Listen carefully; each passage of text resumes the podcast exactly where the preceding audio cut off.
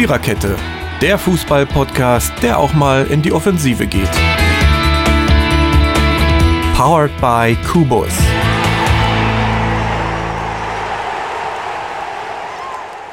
Das Anfangssignal ähm, war sehr interessant. Da ist mir doch glatt meine Rede entschwunden. Aber das macht nichts. Äh, entschwunden heißt vielleicht auch irgendwann wiedergefunden. Hallo und herzlich willkommen zur 199. Episode der Viererkette. Mann, sind wir alt. Also als Podcast meine ich. Im Moment sind wir noch eine Dreierkette.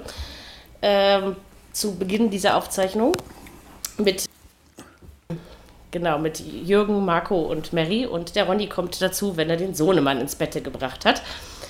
Ähm, was machen wir heute? Wir haben diese Folge genannt, wir haben sie schon vor drei Wochen oder so benannt.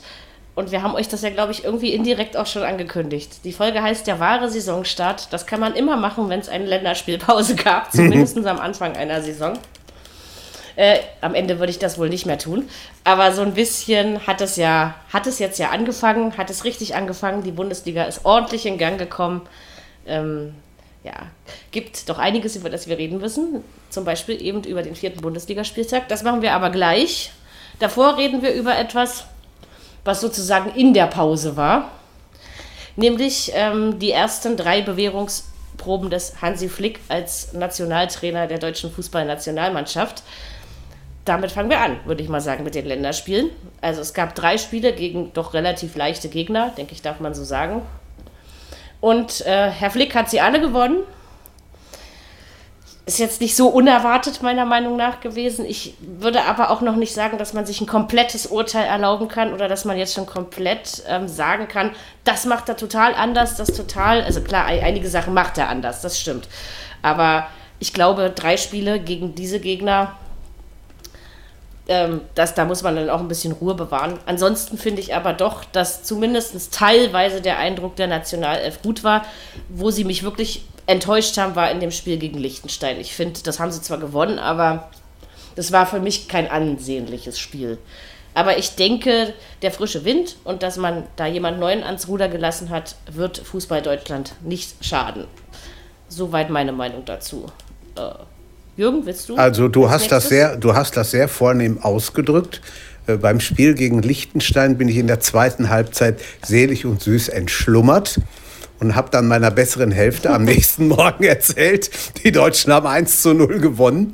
Da kam ich zum Frühstück, da sagte, hör mal, welches Spiel hast du denn überhaupt gesehen? Die haben 2-0 gewonnen und nicht 1 zu 0. Ich sage, Entschuldigung. Ja, so ist es gelaufen. Nein, würde ich auch sagen. Also war nichts Tolles gegen Liechtenstein, muss man wirklich sagen. Äh, ob sie nicht wollten oder wirklich nicht besser konnten, keine Ahnung. Aber 2-0 hat am nächsten Tag äh, außer meiner Frau und ich wahrscheinlich nie mehr, nie, äh, niemand mehr drüber geredet. Dann 6-0, glaube ich, gegen Armenien war es. Da war schon irgendwie so ein bisschen mhm. zu erkennen, geht was durch die Mannschaft. Also das äh, meine ich schon. Und drittes Spiel war gegen, ja, Marco, hilfst Island. du mir? Island, genau. genau. Ja, gut, das war, das war auch relativ deutlich und auch schnell. Die ersten beiden Tore. Und da hat man auch gesehen, auch in den, in den anderen Länderspielen der Isländer, dass sie nicht mehr die Mannschaft haben, die sie vor vier oder fünf Jahren hatten. Also auch da äh, hat sich ordentlich was getan, leider nicht im Positiven. Ich habe das immer gut leiden können, wenn sie da, wenn sie da Alarm gemacht haben im Stadion und so. Und jetzt waren ja wohl auch 3000 drin, die mächtig Stimmung gemacht haben, aber hat halt der Mannschaft nichts genutzt. Gut drei Spiele gemacht ohne Gegentor, das ist in Ordnung. Wir gucken mal, wie es weitergeht. Mhm.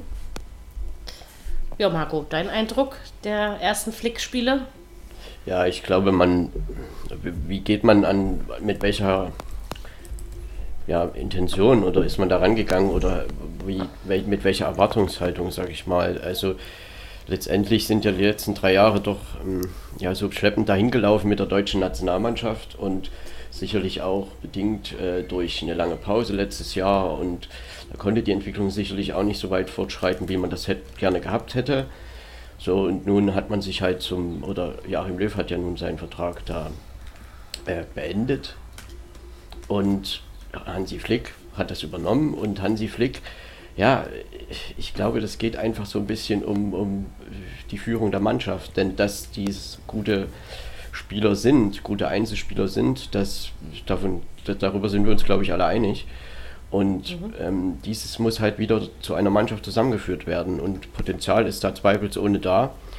Und da war manche Leistung, die halt in den letzten Monaten geschehen ist, Jahren geschehen ist, nicht zu erklären. Also ich meine, es sei erinnert an diese 2018er Weltmeisterschaft. Also dass Deutschland in so einer Gruppe ausscheidet, das konnte man sich eigentlich überhaupt nicht ausrechnen. Also das muss auch mit 80 Prozent funktionieren, aber ist es halt nicht. Und jetzt, ähm, ja, man hat halt weiterhin gesehen in dem Spiel gegen Liechtenstein, dass die deutsche Nationalmannschaft einfach Probleme hat gegen tiefstehende Gegner. Liechtenstein hat ja teilweise mit einer Sechserkette gespielt und das ist aber so ein Phänomen, was nicht nur Deutschland hat, also äh, auch andere Nationen, auch die Franzosen gerade in dieser ähm, Länderspielpause, die Italiener, die ja wirklich brilliert haben bei der Europameisterschaft, ähm, die Niederlande, Spanien, die haben ja alle irgendwo Punktverluste erlitten und haben, das ist immer wieder schwierig gegen tiefstehende Gegner zu spielen. Und am Ende muss man dann wirklich einfach sagen, die drei Punkte, die haben sie geholt. Das war jetzt nichts groß äh, Überlegnis oder, äh, oder über, also nichts Besonderes. Es war einfach ähm, 2 zu 0 Sieg und dann gegen Armenien ähm, hat man dann schon offensiv gute Ansätze gesehen, aber wir müssen halt immer davon äh, sprechen, welche Gegner, welcher Gegner das halt war. Und da ist halt nicht annähernd von Augenhöhe von, oder von irgendwas von Gegenwehr zu sprechen. Und deshalb ja, ist da am Ende eben halt dieses Ergebnis so zustande gekommen. Trotzdem waren gute Kombinationen dabei, denn auch ähm, Armenien ist ja grundsätzlich ein tiefstehender Gegner, aber sicherlich nicht ganz so tiefstehend wie das Liechtenstein war. Ähm, und ja, man stand ja auch in den drei Spielen irgendwo ein bisschen unter Druck, denn ein Spiel wurde halt verloren gegen Nordmazedonien im, im, März und Deutschland sollte die Gruppe ja schon gewinnen, was sie auch tun werden.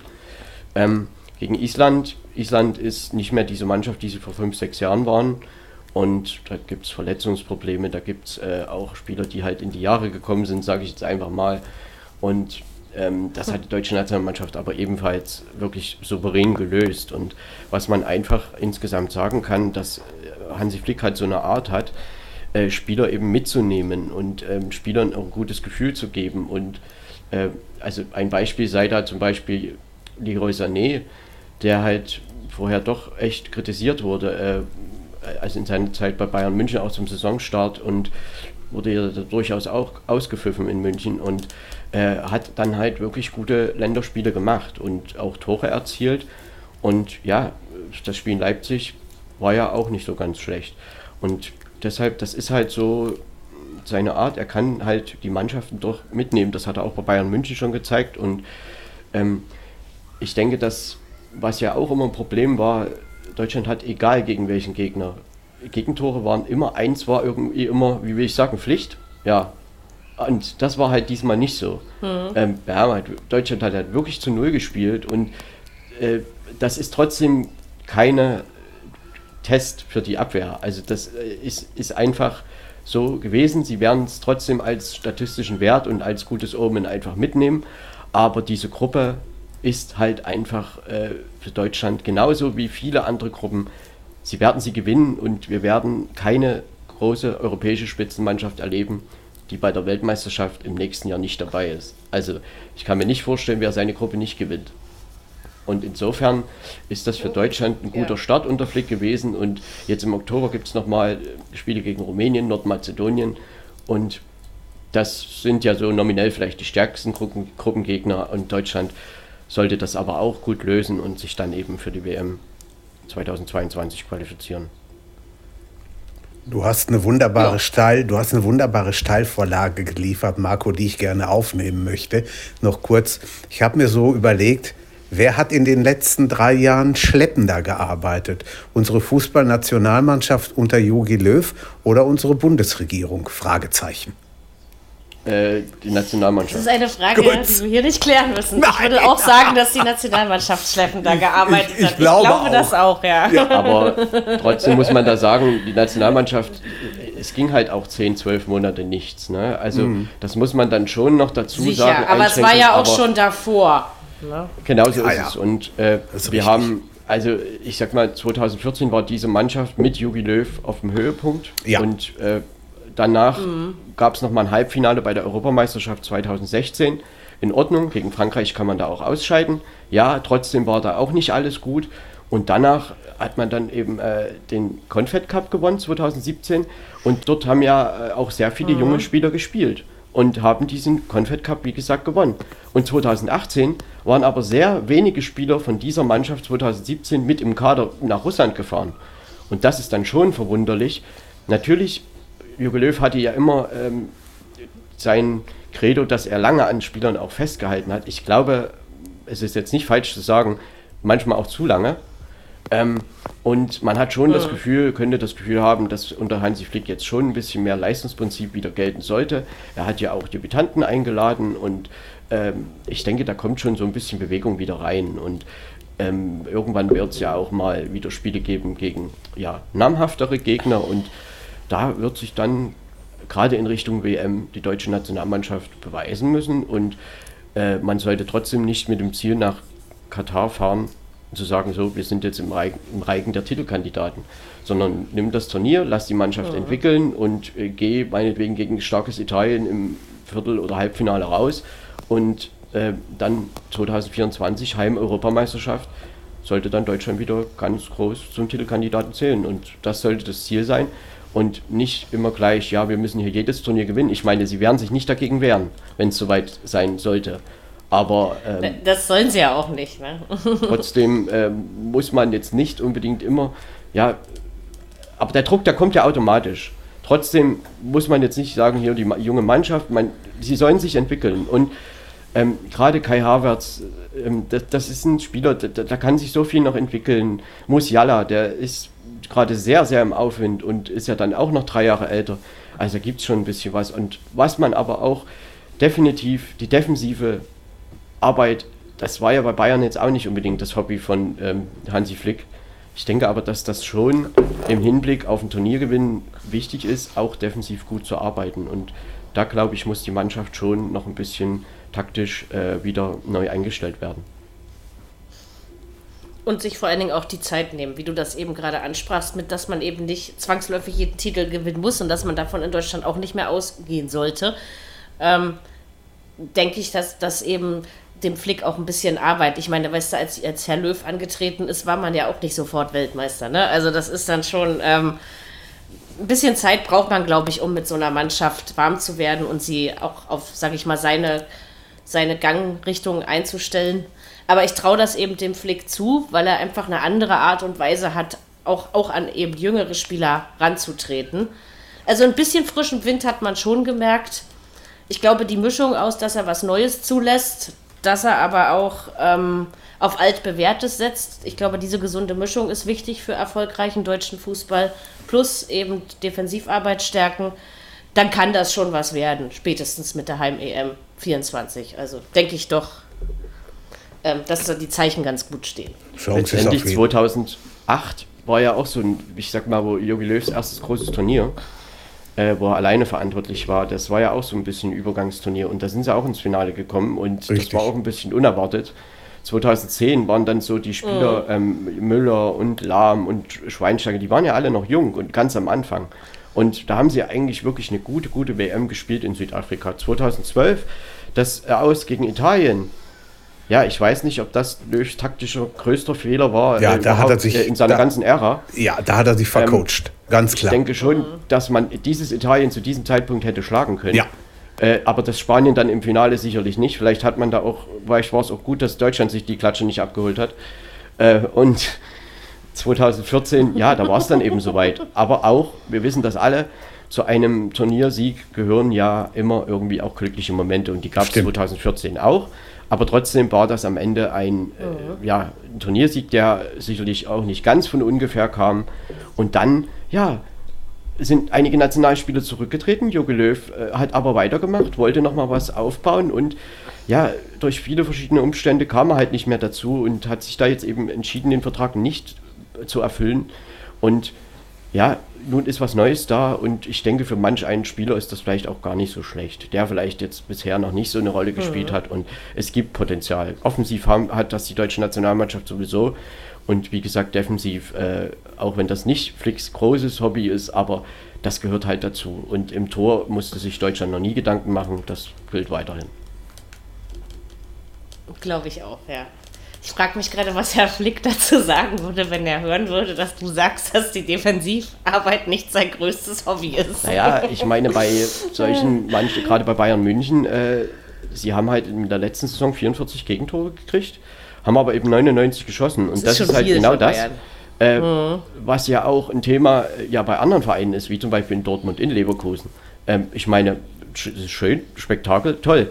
Aber es wird nicht immer Spektakel geben und vor allen Dingen auch nicht jede Woche vier Tore. Und du wirst auch gegen Frankreich nicht vier Tore schießen. Nee. Und da musst du eben auch mal nur eins kriegen oder null. Und das ist genau die Kunst. Ist richtig. Genau. Aber gut Ding will Weile haben und vielleicht klappt es ja auch noch. Hast ja. du eigentlich eine perfekte Überleitung geschaffen? Würde ja, okay, so dann, dann, können wir die so nehmen. Was dazu ne? loswerden?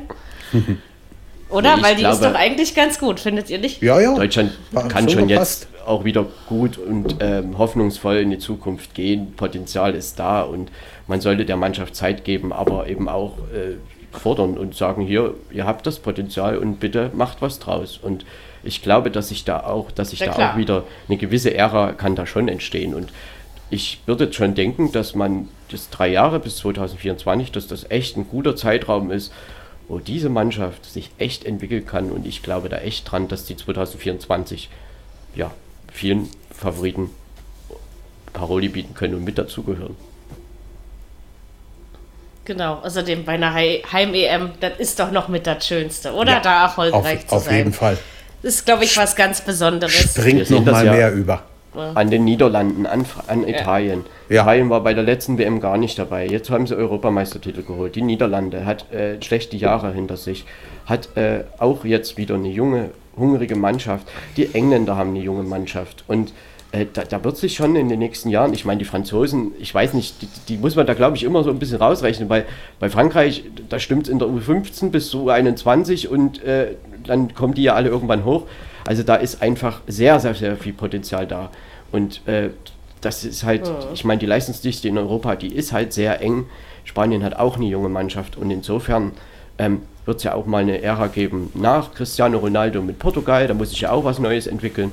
Und ich glaube, dass das auch in Deutschland passieren kann. Und in Italien hat das auch geklappt, in Holland und so weiter, wie ich das jetzt aufgezählt habe. Und warum nicht? Also insofern gehen wir da hoffnungsvoll genau. dran und dass Deutschland äh, das Turnier im nächsten Jahr verpasst, das wird nicht passieren. Das wird nicht passieren, da sind wir uns alle einig. Ich würde da nicht mal ein Zehntel meines Hinterteils drauf verwetten, dass das passieren könnte. Also von daher, es passiert nicht. Ich meine, Manuel so, Neuer, beiseite. der hatte schon den Ehrgeiz, dort zu Null ja, zu spielen. Es gab, dem noch sagen? Kurz zu Schluss, vor Schluss, mhm. in Island gab es einen Schuss von Island. Ja, da hat er sich schon geärgert und da hat er dann auch seine Vorderleute, Freunde, so nicht. Also der wollte, ich meine, es stand 3-0. Äh, aber er wollte dort zu Null spielen. Mhm. Das ist halt genau der Punkt.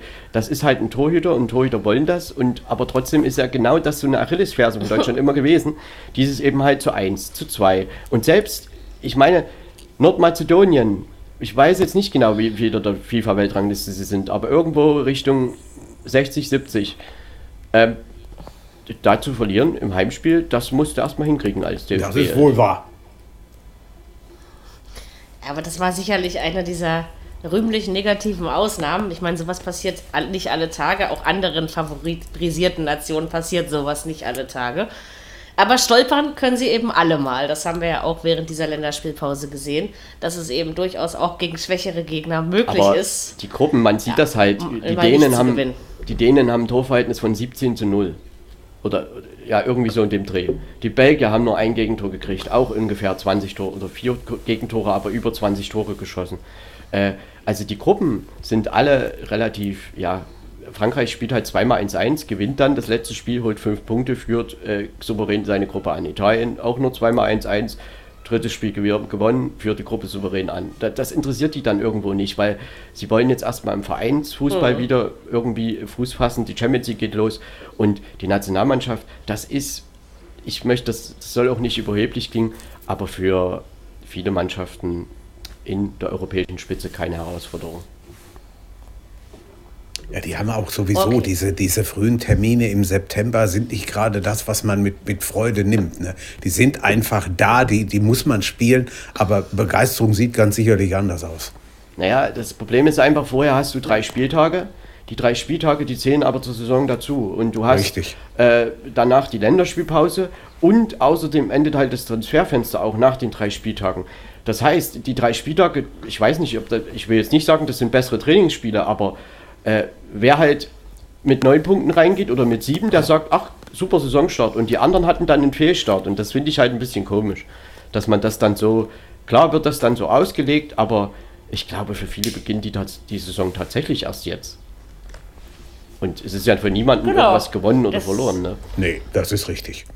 Und es ist ja jetzt auch ein, Deswegen- ein Stück, Ja, auch- was durchgeht, ne? bis in den Oktober. Jetzt ist der eine oder andere Spieltag, der abgearbeitet werden muss und da ist dann richtig Feuer drin. Ja, und du hast halt äh, auch Champions League Wochen, jetzt geht das los. Im Oktober, klar, hast du wieder zwei Wochen frei. Im November Genau. das gleiche nochmal. Aber Ja. trotzdem nimmt die Saison jetzt Fahrt auf. Und nach zehn Spielen kann man ja mehr sagen als nach drei, wo dann noch nicht mal der Kader komplett fertig ist. Richtig. Richtig. Genau. So, jetzt hast du die schöne Überleitung natürlich doch umsonst gemacht vorhin, ne? Weil Nee, das war ja jetzt noch nicht mal mehr eine. übergeleitet haben. Also, ja, aber die vorhin hätte viel besser zu dem ersten Spiel gepasst, was ich äh, besprechen wollte.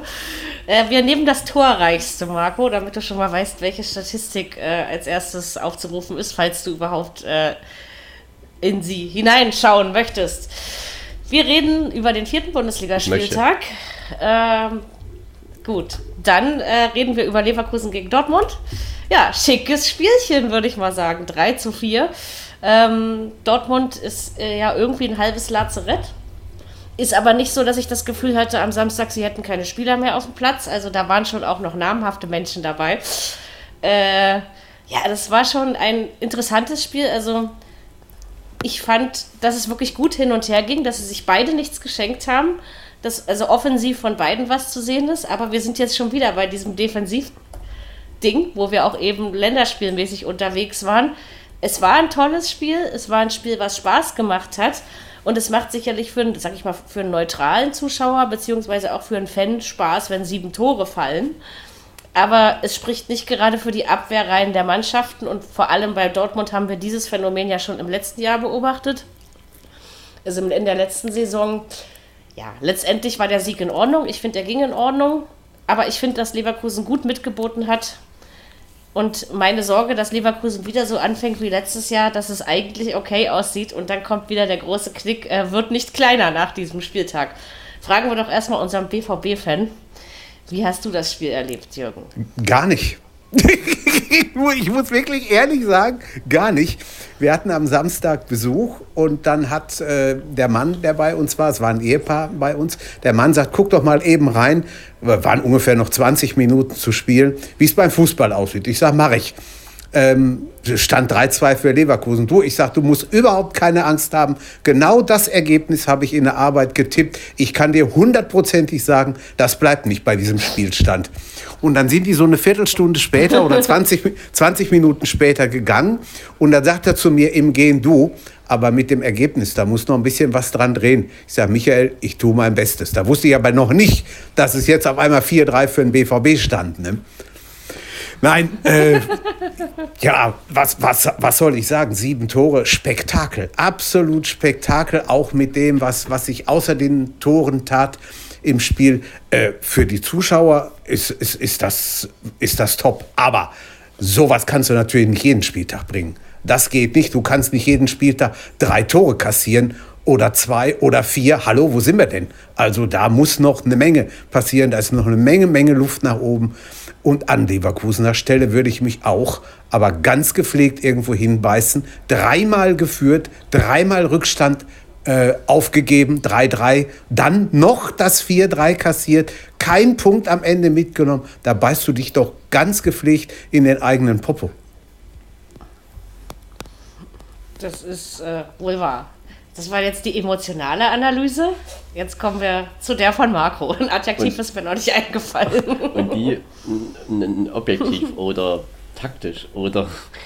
ähm, ja. Also ich ja, genau, jetzt, sowas in der Art. Ich soll das jetzt mal so ein bisschen zusammenfassen, Ja, was da passiert ist. aufdröseln oder ja, genau. Ja, äh, letztendlich, ähm, natürlich ist das ein Spektakel. Und ähm, ich bin mir aber nicht so ganz sicher, ob die Trainer das auch so toll finden. Äh, für den Zuschauer war das toll. Und ähm, Leverkusen hat dreimal geführt, der BVB hat aber eigentlich, also ich würde sagen, Dortmund, wenn man das insgesamt sieht, ist Dortmund am Ende für mich der verdiente Sieger. Aber es gab auch andere Aussagen, das möchte ich hier wirklich dazu sagen.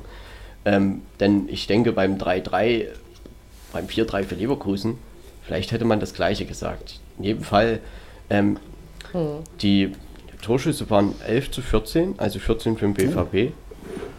Die Passquote war 79 zu 83 Prozent. Ballbesitz beim BVB mit 58 zu 42 Prozent und die Zweikampfquote lag auch beim BVB mit 52 zu 48 Prozent.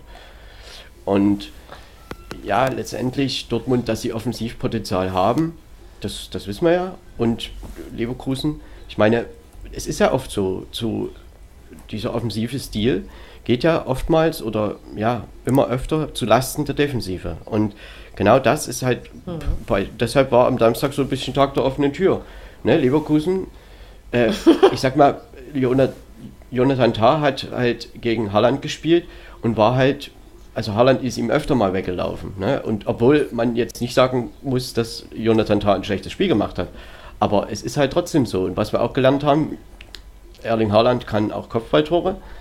Ähm, das wurde ja immer so ein bisschen als seine Schwäche bezeichnet, aber am Samstag hat er halt eins gemacht. Julian Brandt, auch ein bisschen Licht und Schatten. Ne? Ballverlust vor dem 2 zu 1 für Leverkusen, aber dann ein Traumtor zum 2 2. Ähm, ja, da muss man halt einfach mal sehen, ob er jetzt diese Saison wirklich mal in Dortmund irgendwie ankommt. Ähm, und ja, über den Elfmeter wurde auch ein bisschen diskutiert, dann, der dann halt zur Führung äh, führte und so letztendlich zum Sieg.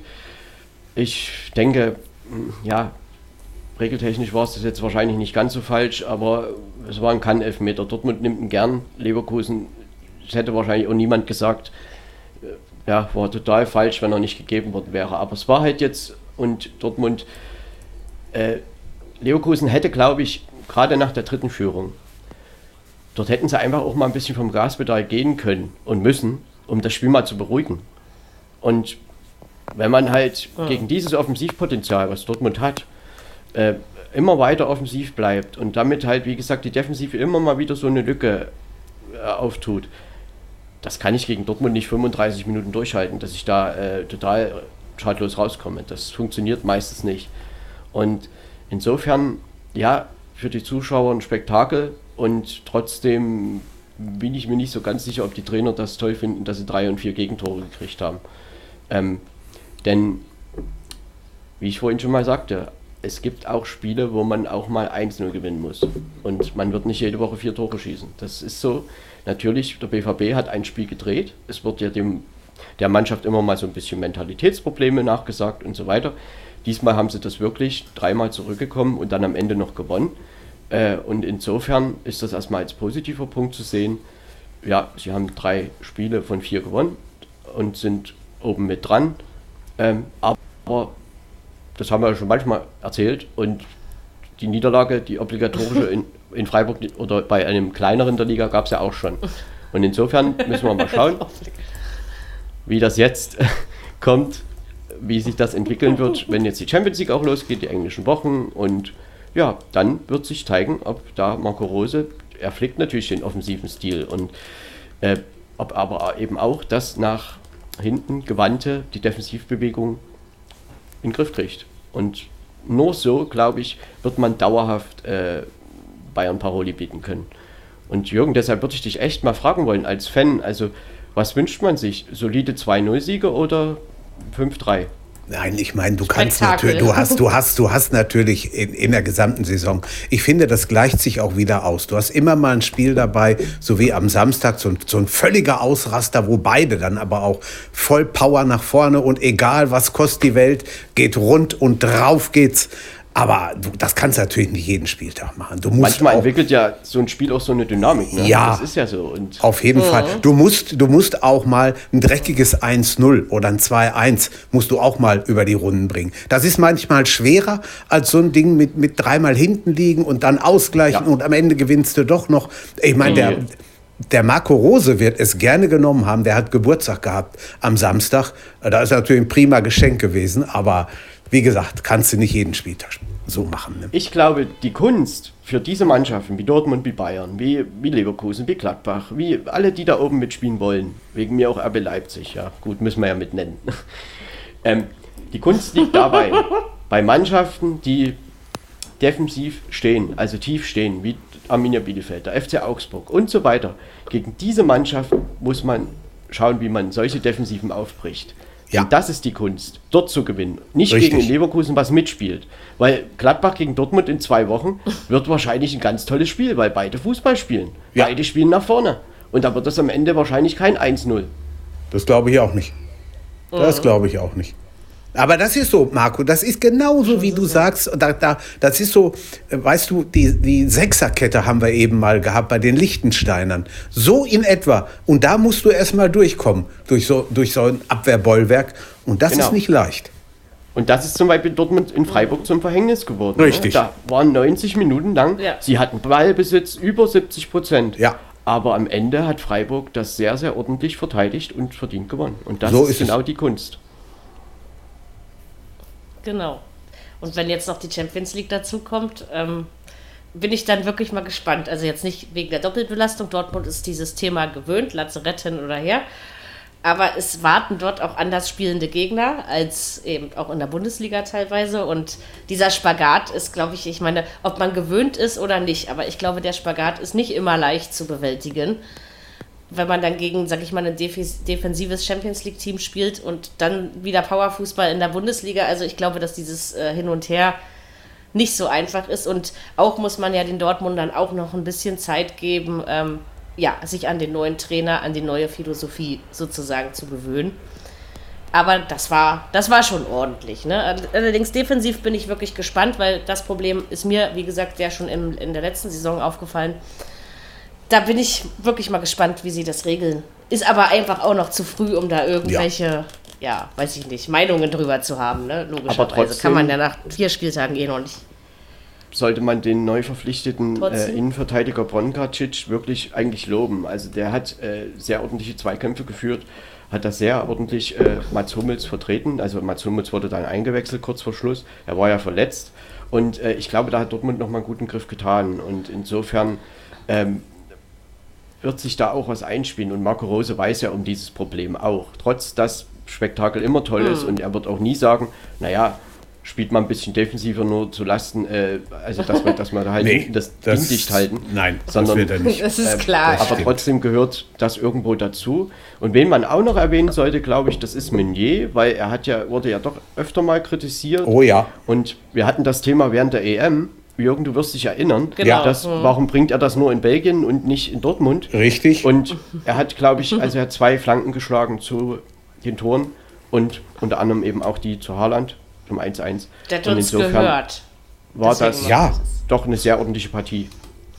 Ja, vor allen Dingen zweite Hälfte hat er sich gesteigert. Also das muss man sagen. Ich hoffe, er kann es so weiter durchhalten, denn er ist kein schlechter. Also ich bin mal sehr gespannt, was die nächsten Spiele da bringen.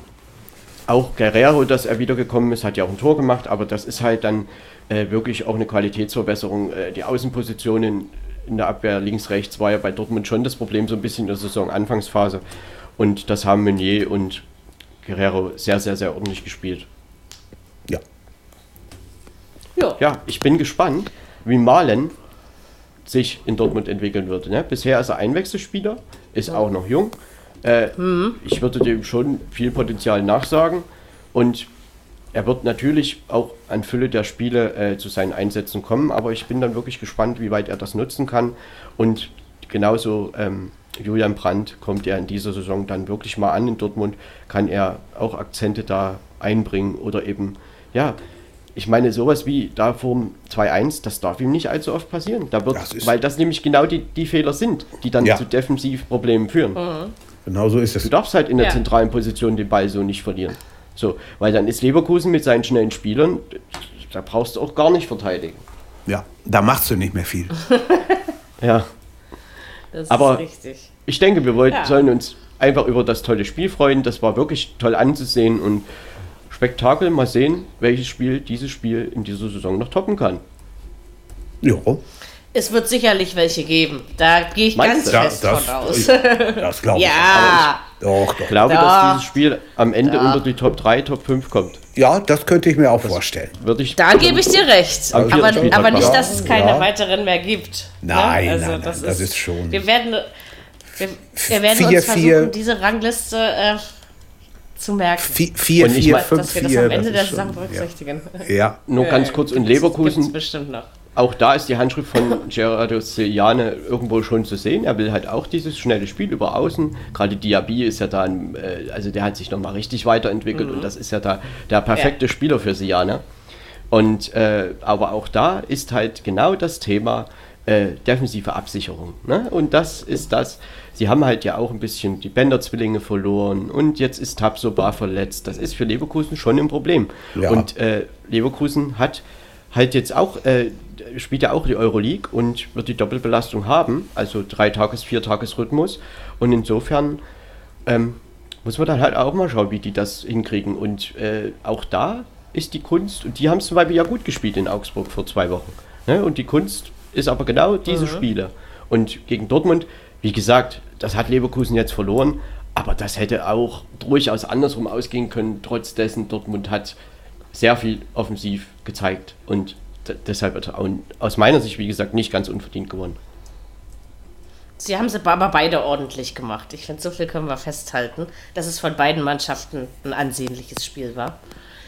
Das kann man Ja, sagen. gucken wir mal, wer sich in diese, in diese kleine Top 3 bis 5 Rangliste im Laufe der nächsten 30 Spiele noch äh, einfügt. Ähm, also, reißt euch zusammen, Fußballer auf dem Platz. Wir wollen unsere Liste füllen und äh, wir mögen so eine Spiele auch. Wir sind Ja. schließlich keine Trainer.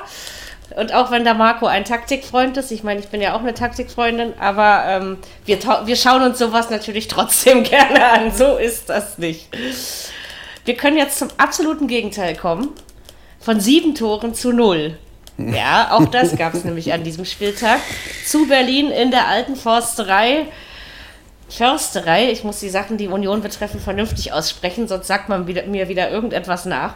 Ähm, der erste FC Union Berlin hatte ja die bislang doch in dieser Saison recht glücklos agierenden Augsburger zu Gast. Ich sage bislang, weil ich doch finde, es war ein 0 zu 0 der angenehmeren Sorte. Es war zumindest nicht die Gefahr gegeben, ähm, Samstag um 15.47 Uhr einzuschlafen. Also das war, denke ich, in Ordnung in dem Moment. Ja, sie haben beide versucht, offensiv zu agieren. Ich fand sogar, dass ich die Augsburger in diesem Spiel wirklich mal ähm, ja, komplett stehend erlebt habe. Also ich hatte dieses Mal das, gespielt, äh, das Gefühl, dass da eine Mannschaft spielt. Ähm, was man hervorheben muss, sind die Leistungen der beiden Torhüter der Vereine. Die haben beide oftmals gerettet. Aber irgendwann, ich glaube so ab der 70., 75. hatte ich persönlich das Gefühl, da fällt keins mehr. Also das war mir irgendwie so, die halten die anderen auch noch fest, so, ja. Ähm, es sollte wohl keinen Sieger ähm, geben in diesem Spiel, aber ich finde, es war jetzt nicht das mieseste 0 zu 0, was ich je in meinem Leben gesehen habe. Das war in Ordnung. Union kann mit dem Punkt super leben. Und für die Augsburger ist es, glaube ich, endlich mal ein Anfang, dass man, ja, dass man auch ein bisschen was gezeigt hat und dass man nicht das Gefühl hatte, sie gehen einfach wieder unter. Deswegen denke ich ordentlich gemacht. Vielleicht ist es ja ein Anfang zu einer besseren Spielweise.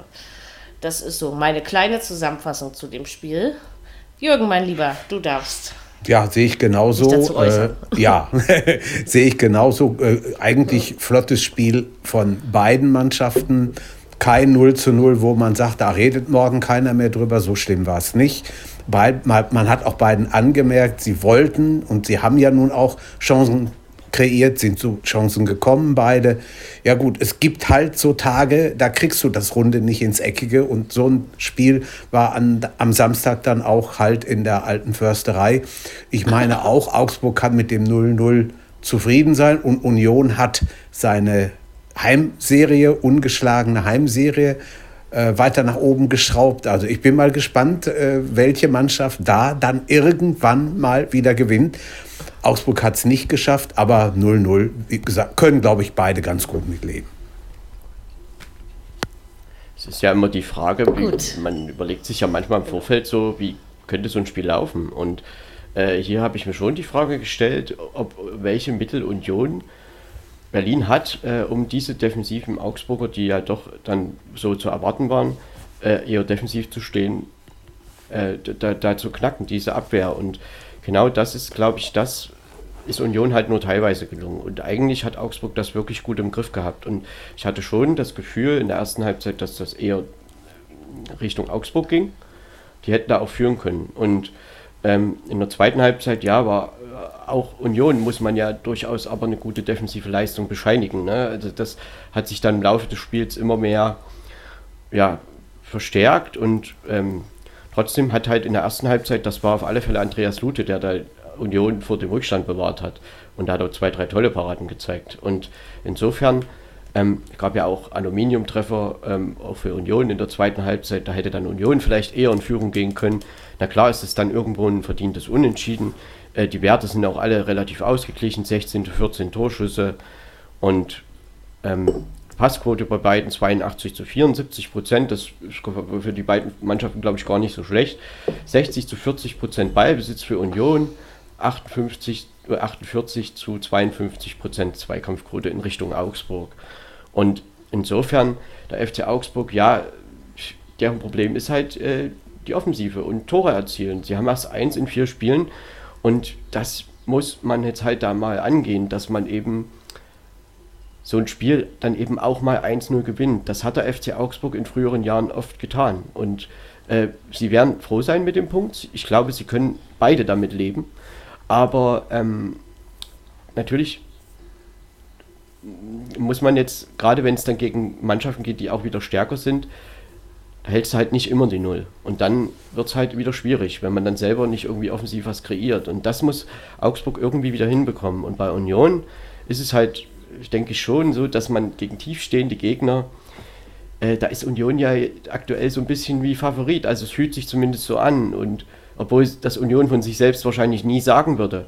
Und da denke ich, hat halt Union doch nicht so ganz die Mittel zur Zeit, äh, solche Mannschaften aufzubrechen. Und auch ein Faktor wird natürlich jetzt die Doppelbelastung. Union startet ja am Donnerstag in die Juve Conference League bei Slavia Prag.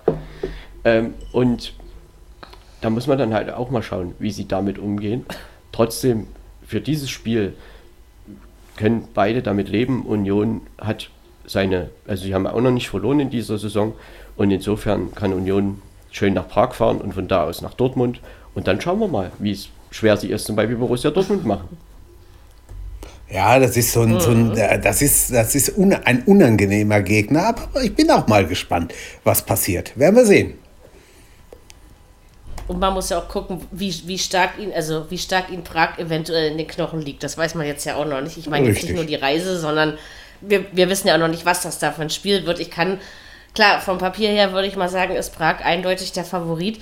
Aber ich bin halt schon der Meinung, dass man das vorher nicht so weiß und dass sich Union eben noch nicht wirklich oft auf äh, größerer europäischer Bühne präsentiert hat. Deswegen bin ich eigentlich total gespannt, wie das Spiel äh, am Donnerstag halt läuft und wie sie sich da schlagen werden. Ne? Auch ein ganz anderer Wochenrhythmus. Mhm. Du hast einen ganz ja. anderen Trainingsrhythmus, äh, weil Freitag wird halt dann äh, zurückgeflogen und eventuell noch ein bisschen auslaufen.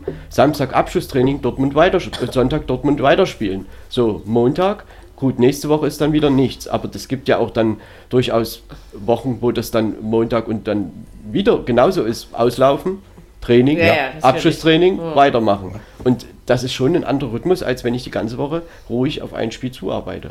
Und Dortmund hat noch einen Tag länger Zeit als Union. Die spielen am Mittwoch, Union am Donnerstag. Spielt auch ja. vielleicht eine Rolle. Mhm. Aber letztendlich, ähm, ja, genau. Dortmund hat jetzt die längere Woche, weil sie haben vorher ja auch vier Tage und danach auch, aber das gleicht sich ja dann doch irgendwie aus. Irgendwann wieder aus, ja, ja. Nur, dass eben die Europa League bzw. Conference League Teilnehmer immer am Donnerstag spielen. Ne? Also von daher, das äh, geht ja nicht anders. Hör auf zu rascheln, Jürgen. Das ist ja völlig irre hier. Also es wird interessant, wie Union halt mit, oh. dieser, mit diesem ja, neuen Rhythmus, mit diesem neuen Wettbewerb umgeht. Ich glaube, dass sie es wirklich annehmen wollen. Äh, das hat ja Urs Fischer auch immer wieder betont. Und äh, sie haben ja auch ihre Mannschaft so ein bisschen in der Breite verstärkt und ich denke, dass die da viel Spaß haben wollen und äh, warum auch nicht. Die sollen das genießen Und äh, in Dortmund, ja, da haben sie sowieso immer gerne gespielt. Und insofern ist das eben genau das, wo der BVB dann mal zeigen kann, wie offensiv stark sie dann wirklich sind. Genau. Ja, warten wir es einfach ab, würde ich sagen. Augsburg spielt jetzt gegen Mönchengladbach. Und äh, ja, das ist ja irgendwie eine Mannschaft, die ihnen manchmal liegt, aber äh, trotzdem, ich meine, irgendwann muss Augsburg natürlich auch mal gewinnen. Das ist vielleicht jetzt nicht, das muss gegen Gladbach, aber ähm, trotzdem muss man halt schauen, dass man irgendwie die Offensivprobleme in den Griff bekommt. Niederlechner und Hahn, die Spieler sind ja durchaus da. Also insofern äh, glaube ich, dass das auch wieder kommt und äh, ja, dass der FC Augsburg es jeder Mannschaft irgendwo schwer machen kann, das kennen wir schon über viele Jahre und das wird auch in Zukunft so sein und am Wochenende gegen Gladbach erst recht. Und Spieltage gespielt. Ne? Also ich meine, es ist einfach noch so wenig der Saison rum, dass alle erst noch in die richtig in die Gänge kommen müssen. Und vielleicht dauert es bei den Augsburgern eben ein wenig länger. So, Jürgen, bist du jetzt mit Rascheln fertig? Selbstverständlich. das ist ja gut. Macht einen ja völlig Kurre hier, ey. Ja, nun, hör mal, so, ich dann können auch, wir jetzt ich, weiter, ich, weiter ich könnt, rascheln. Ich könnte auch singen, aber ich glaube, das lassen wir mal lieber. Okay, dann hier, ähm, was, was singen wir denn jetzt? Dann kannst Nein, du ja komm, hör auf, lass Da singt man kein, da singt man kein, kein, Kölle, kein Kölle-Fan. Nein, Fanlied. Okay, ähm, das war die furchtbarste Überleitung, die mir überhaupt je gelungen ist. Aber gut, wir kommen jetzt Frau zum Spiel Feil, Freiburg gegen. Augsburg. Äh, Freunde der ähm, gepflegten Podcast-Aufzeichnung, ähm, dieses Spiel ging 1 zu 1 rau- aus. Über, überhaupt das Ergebnis seit der letzten Saison. Ja, wir haben ja letztes Jahr mal die Spieltage gezählt, wo es das nicht gab. Da hat ein bisschen mehr als eine Hand ausgereicht. Äh, und jetzt bislang gab es es, glaube ich, an jedem Spieltag, wenn ich mich nicht ganz irre. Dieses Mal sogar gleich zweimal. Das erste Mal eben in Freiburg. Ich fand, das war auch ein Unentschieden der interessanten Art und Weise. Wir haben ja jetzt schon mehrfach in dieser Saison in diesem Podcast gesagt, wir müssen uns ja auch nicht ständig wiederholen, dass eben Steffen Baumgart ja durchaus ähm, ja, dafür steht, die Kölner nach vorne zu bringen. Das hat er auch dieses Mal wieder gezeigt. Deswegen ist der FC auch folgerichtig mit einer Führung in die Halbzeitpause gegangen. Aber was man eben auch sieht, und da sieht man eben ja, eine ewig lang, äh, lange Handschrift von Christian Streich, äh, man gibt sich damit natürlich nicht zufrieden und man gibt schon gar nicht auf. In der zweiten Hälfte hatte ich dann durchaus schon das Gefühl, dass Freiburg das gemacht hat, was sie eben gut können. Sie haben die Kölner immer weiter zurück in die eigene Hälfte gedrängt. Tja, und am Ende eben noch sogar ein Eigentor provoziert. Ja, Eigentore sind ja oft ein bisschen unglücklich, ne? aber am Ende finde ich, dass das 1-1 äh, das folgerichtige Ergebnis war, wenn man sich beide Halbzeiten dieses Spiels betrachtet. Ähm, ein Satz noch dazu. Ich denke, es ist natürlich noch zu früh, ähm, den Baumgart-Stil und seine Wirkungsweise in Köln zu beurteilen. Aber ja, ich weiß halt nicht, wie lange das wirklich gut geht. Ähm, da fehlt mir auch so ein bisschen das Defensive. Und dass Köln, das ist mir jetzt in einigen Spielen schon aufgefallen, immer ganz schnell am Anfang ganz viel Gas gibt und dass man irgendwann, so ab der 65., 70. Minute das Gefühl hat, den Jungs geht die Puste aus.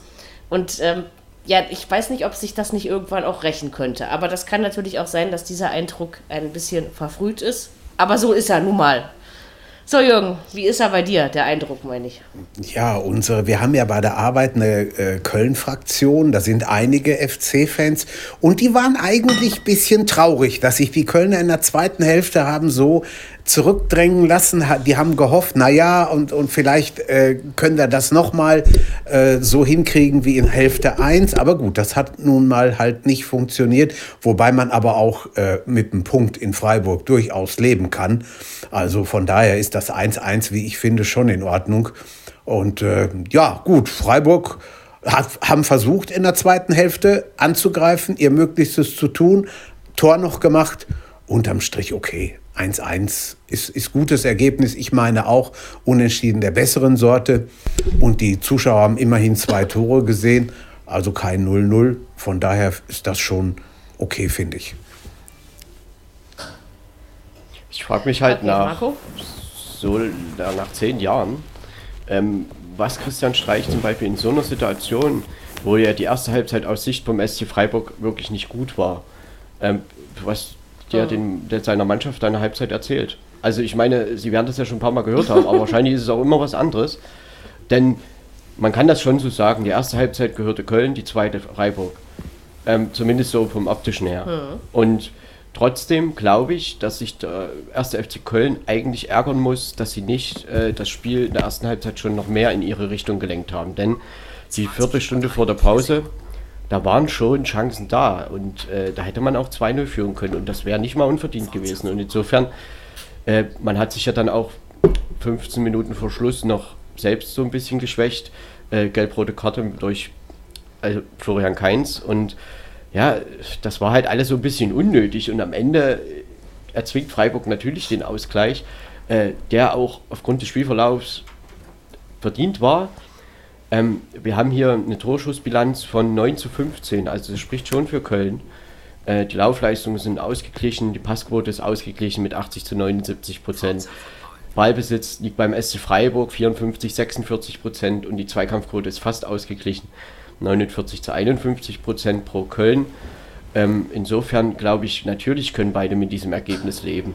Ähm, trotzdem kann ich den Eindruck schon, ich kann das verstehen, Jürgen, dass da einige doch das so gesehen haben, äh, dass sie sich fast noch geärgert haben, dass das eben nicht gewonnen wurde vom 1. FC Köln. Aber ähm, Nichtsdestotrotz beim SC Freiburg einen Punkt zu holen, das ist doch manchmal doch gar nicht so leicht. Denn der SC Freiburg gilt als heimstark und man wird ja irgendwann demnächst, also in zwei Spielen gehen sie ja auch in ihr neues Stadion.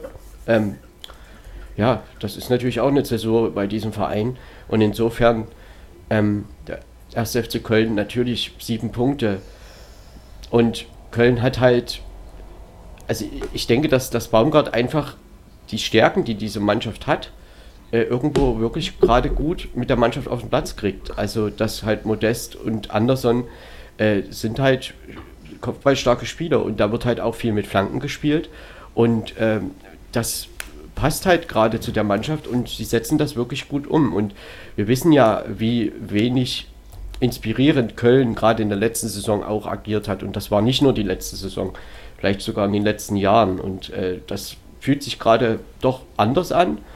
Ähm, und trotzdem wird man in Köln immer wieder sagen, äh, es geht um Klassenerhalt, aber ja, wenn der dann am 25. Spieltag wegen mir geschafft ist, dann geht es vielleicht auch um was anderes. Aber darüber müssen wir ja heute nicht reden. Jedenfalls dieses Spiel in Freiburg 1-1, dort hat Köln schon oft auch hohe Niederlagen gekriegt und insofern, sie nehmen den Punkt mit, auch wenn das vielleicht am Ende ein bisschen ärgerlich war, aber verdient war es für beide. Und der SC Freiburg, ähm, kann natürlich mit dem Saisonstart auch zufrieden sein, noch ungeschlagen, acht Punkte. Ähm, ja, sie sind immer eine Mannschaft, die es äh, anderen Mannschaften sehr schwer macht, also auch Mannschaften, die vermeintlich über ihnen stehen. Äh, siehe vor drei Wochen das gegen Borussia Dortmund. Und insofern, sie haben am Ende den Punkt noch geholt. Und auch diese, sage ich mal, passiven Halbzeiten, wie die erste das war, die gibt es in Freiburg natürlich auch, aber Christian Streich scheint die Mannschaft immer noch zu erreichen und äh, das, das macht einfach Freude, dieser Mannschaft zuzusehen und insofern ähm, lassen wir ihn in Ruhe weiterarbeiten. Aber gerne doch. und weiterhin so viele tolle Pressekonferenzen geben. Ja. Ich meine, inzwischen brauche ich ja kein Wörterbuch mehr, aber ich gucke sie mir immer noch Sei unheimlich froh. gerne an und habe meine Freude. Gut, wenn er manchmal schnell, also die nach dem Spiel sind schon schwieriger teilweise. Wenn er in Rage ist, ja, dann, dann, dann ähm, verfällt er ja doch sehr in den Dialekt. Äh, wenn er dann schnell spricht, habe ich vielleicht mitunter mal ein Problem.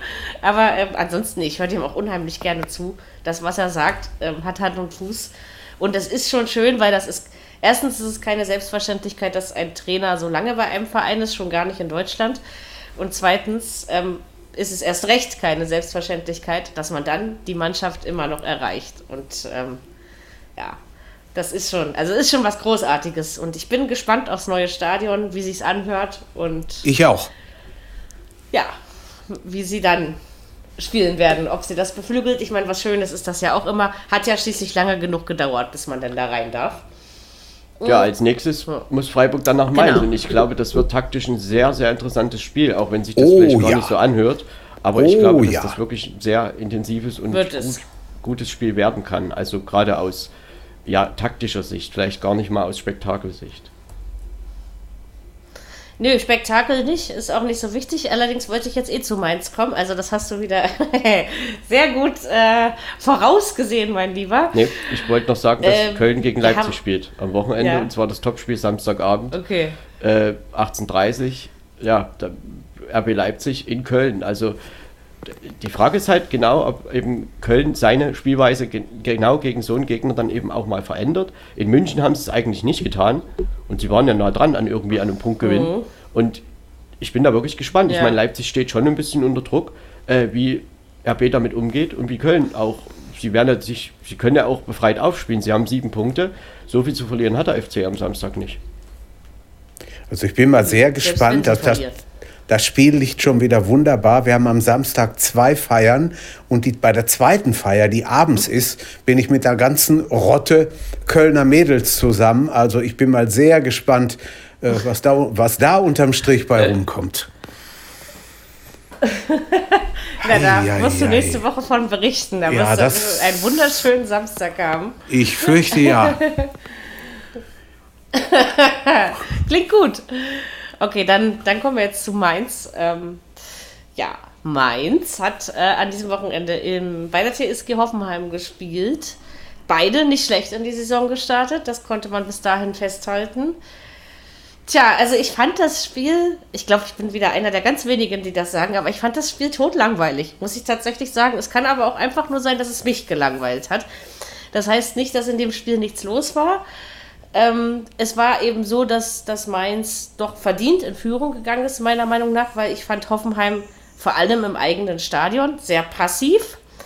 Im zweiten Durchgang ist Hoffenheim dann wieder etwas aktiver geworden, aber genau im richtigen Moment hat Mainz dann wieder zurückgefunden und hat ähm, ja, das dann klar gemacht. Nach dem 2-0 fand ich, war die Sache nicht mehr wirklich gefährdet könnte man jetzt fast sagen, Mainz ist äh, da in der Tabelle, wo man sie nicht unbedingt hätte erwarten müssen. Äh, ist gut, sehr gut in die Saison gestartet. Ähm, dass Bo Svensson sich da bewährt als Trainer, das haben wir schon in der letzten Saison prognostiziert. Ich denke, jetzt kann man es sogar bejahen. Ja, also ich bin, ich bin positiv überrascht von den Mainzern. Vor allen Dingen bin ich positiv überrascht davon, dass sie schon so früh in der Saison in selbige finden. Das habe ich nicht unbedingt erwartet. Ich denke aber, leben können sie trotzdem beide mit diesem er er Erlebnis. Wir haben ja, wie gesagt, Ergebnis, meine ich. Wir haben ich ja glaube, auch erst vier Teile nicht. gespielt. Ne? Ja, vielleicht sind die nicht ganz so glücklich darüber. Aber ich, ich glaube, glaub ähm, wie gesagt, nach vier Spieltagen kommt, da ist einfach noch Zeit. Aber Mainz hat das schon verdient gewonnen. So kann man das schon sagen. Ja, die Frage ist halt, Hoffenheim hat, also man muss ja das, denke ich, eher so sehen, Mainz hat das gar nicht zugelassen, dass die TSG da irgendwas groß äh, irgendwie zustande kriegt. Und das war schon erstaunlich, denn ich sag mal, Ballbesitz war ja ganz stark bei über 70 Prozent bei Hoffenheim und Mainz hat halt mit dem wenigen, sie spielen ja eher Umschaltspiel, aber eben auch hohes Pressing und das hat, hat eigentlich super geklappt da in Hoffenheim und sie haben eine vielleicht nominell stärker besetzte Mannschaft wieder mal gut einfach verteidigt. Und das ist das, was oh. unter Bruce Svensson äh, sich entwickelt hat. Und die Frage, die sich halt stellte vor der Saison, kriegt er das in die neue Saison mit rüber? Und offensichtlich scheint das so zu sein. Und äh, es gibt ja einige Mannschaften, die jetzt vielleicht vom Potenzial her Mainz eher oder Mainz überlegen sind. Äh, und da werden noch einige sich die Zähne ausbeißen. Und insofern zu Null gespielt. Der Sieg unverdient war er nicht. Und äh, trotzdem ist es halt auch ein bisschen ähm, ja, man weiß noch nicht so richtig mit Sebastian Hoeneß, TSG Hoffenheim. Letzte Saison hatten sie viele Verletzungsprobleme. Man weiß einfach noch nicht so richtig, wo will er mit dieser Mannschaft hin. Denn ich möchte da nur an das Spiel in Dortmund erinnern vor zwei Wochen. Das war richtig genial von der TSG Hoffenheim. Und dort hätte sich Dortmund über ein 2-2 überhaupt nicht beschweren dürfen. Ne? Und äh, jetzt haben sie aber halt eben genau so eine Mannschaft, die da voll dagegen hält, die das einfach total presst und insofern ihn einfach den Schneid abkauft. Und da ist eben auch so ein Spieler wie Kramaric oder so überhaupt nicht zur Geltung gekommen. Ja, ich finde ja. auch, äh, Hoffenheim äh, äh, muss sich ärgern. Gibt es überhaupt nicht anders. Äh, wenn du zu Hause 0-2 gegen Mainz verlierst und, und, du hast ja schon anders gespielt, wie du das gerade schon gesagt hast, Marco. Also da äh, muss schon irgendwas durch die Mannschaft gehen. Das ist im Moment noch so ein bisschen so wie so eine Wundertüte. Ne? Da sind oben Mannschaften wie Mainz, wie Freiburg, wie Köln und kann man was weiß ich noch wen nennen. Und, und die, die Hoffenheimer, ach, da ist manchmal das Gefühl, die kommen irgendwie nicht rum und es klappt dies nicht und das nicht und jenes nicht. Natürlich sind wir noch früh in der Saison, aber da muss schon noch ein bisschen, ein bisschen was kommen, würde ich mal sagen. Ja, wir hatten Aber ja auch das ist 4 zu 0 in Augsburg am ersten Spieltag. Da haben sie zum Beispiel so eine tiefstehende Mannschaft richtig gut auseinandergespielt. Ne? Und das sind so diese Diskrepanzen, die zurzeit noch bei dieser Mannschaft da sind. Also sie können das, aber man kann sie auch mit diesen Mitteln, wie Mainz das gemacht hat, eben gut verteidigen. Ja. Das funktioniert sonst auch noch. Durch. Da muss man halt dann variabel irgendwo auch dagegen arbeiten und äh, versuchen da auch was umzustellen, vielleicht mal. Also das ist halt einfach nicht so richtig gelungen am Wochenende. Und insofern äh, muss man da schon von einem verdienten Sieg für Mainz sprechen und dass diese Saisonstart ja gut ist. Äh, ich meine, man hat in Bochum verloren, das muss ja Mainz, also sie haben das verdient verloren, aber das ist ja nicht das Spiel, wo man als erstes dran denken würde, dass die da verlieren. Und insofern äh, ist das was, was, ich meine, sie haben drei Siege aus vier Spielen RB Leipzig war mit dabei, Hoffenheim war mit dabei. Insofern, ähm, zurzeit läuft das in Mainz richtig gut und sie werden es noch ganz anderen Mannschaften schwer machen. Das glaube ich aber auch. Das glaube ich auch, auf jeden Fall. Und deshalb ja. sage ich halt, jetzt gegen no. Freiburg, das wird halt so ein, so ein Spiel. Äh, ja, da bin ich wirklich mal gespannt, mit welcher taktischen Herangehensweise da beide Trainer äh, dieses Spiel bestreiten. Und ja, am Ende wer wird sich durchsetzen? Vielleicht ist es dann am Ende doch ein 2-2, aber. Ich wollte gerade sagen, ich habe so ein, ich hab so ein 2-2-Gefühl. Ja. Ich, ich habe ein, ein leichtes Mainz-Gefühl. Also okay. wenn wir einfach nur darüber reden. Das ist ja immer spekulativ. Aber so von meinem Bauchgefühl her, ich tippe erst am Freitag, aber ähm, ist es jetzt Mainz. Manchmal ändert sich das noch im Laufe der Woche, aber ich glaube, bei diesem Spiel könnte das tatsächlich bestehen bleiben, dieses, dieses Gefühl einfach. Ne? Ob es dann am Ende so ist, werden wir ja sehen. Man muss sich auch erstmal eintippen ne? in so eine Saison. Das stimmt, das stimmt. Funktioniert auch nicht immer gleich von Beginn an alles. Ich meine, man muss auch immer ja, wieder, das, nee, das fällt halt auch auf, also um es genau zu sagen, Hoffenheim hatte 65% Ballbesitz. Aber was halt auffällt, das ist halt meins, das war auch in der letzten Rückrunde hm. schon so, die Passquote ist mit 66% eher schwach. Äh, und bei mhm. Hoffenheim waren es halt 81 Prozent. Ja, das könnte man vielleicht auch so denken, dass halt Hoffenheim schon ein ballsicheres Team ist. Aber Mainz mit diesen äh, ja auch geringen Passquoten, sie produzieren damit eben auch wirklich Chancen und am Ende eben auch Tore. Und das ist ihnen in der Rückrunde gelungen und Bo Svensson scheint da wirklich gut zu der Mannschaft zu passen und auch die Mannschaft wieder clever zusammengestellt und gerade Dominik Kohr, der ist ja nun in Frankfurt gar nicht zurechtgekommen, aber in Mainz ist das ja wirklich ein Taktgeber da im Mittelfeld und insofern ähm, ja, passt das einfach und Bo Svensson, seine Bilanz, ich glaube 25 Spiele und das wären ja 75 Punkte maximal und ich glaube 45 hat er geholt. Äh, das ist eine ordentliche Bilanz. Auf jeden Fall. Gibt es nichts zu meckern. Vor allen Dingen, wenn man überlegt, äh, wie tief unten Mainz war, ne? wo er sie übernommen ja. hat. Also da ist ganz schön was passiert. Und das ist, hat sich ja, wie gesagt, in der, in der, Rückrunde letztes Jahr schon wunderbar angedeutet. Und es ist schön, dass er das transportieren konnte. Und es ist doch eben immer auch noch so, dass, äh, auch wenn die Mittel vielleicht nicht so groß sind, also die spielerischen Mittel, die man hat oder die man ausschöpft oder nutzt, man kann trotzdem was erreichen, ne? wenn man einfach ja, eine gemeinsame Linie fährt und das Richtige daraus macht. Und ich denke, das passt in Mainz. Also ist es auf jeden Fall wieder ansehnlich geworden und das war es über weite Strecken nicht, ja, also in, in den letzten Jahren. Deswegen finde ich schon, dass Mainz so langsam wieder dahin geht, auch spielerisch, wo sie für mich hingehören. Wie gesagt, über das Tabellarische rede ich jetzt noch nicht, weil ähm, das finde ich am zweiten, vierten Spieltag sinnvoll, äh, nicht sinnvoll.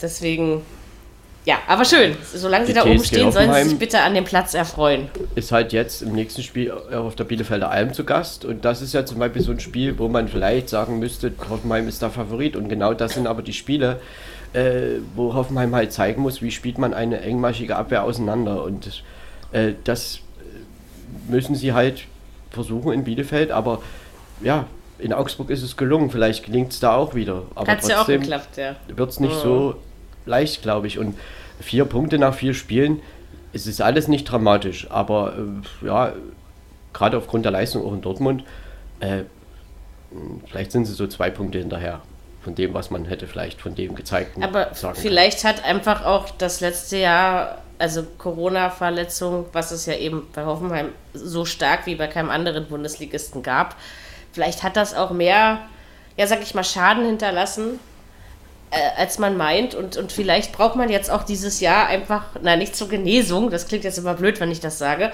aber sagen wir zur Festigung, um dann im nächsten Jahr wieder voll anzugreifen. Vielleicht wird das so ein Zwischenjahr habe ich, glaube ich, in irgendeinem Kicker-Artikel gelesen. Irgendjemand hat dieses äh, geschrieben. Ist aber schon, das war ich vor der Saison gelesen übrigens.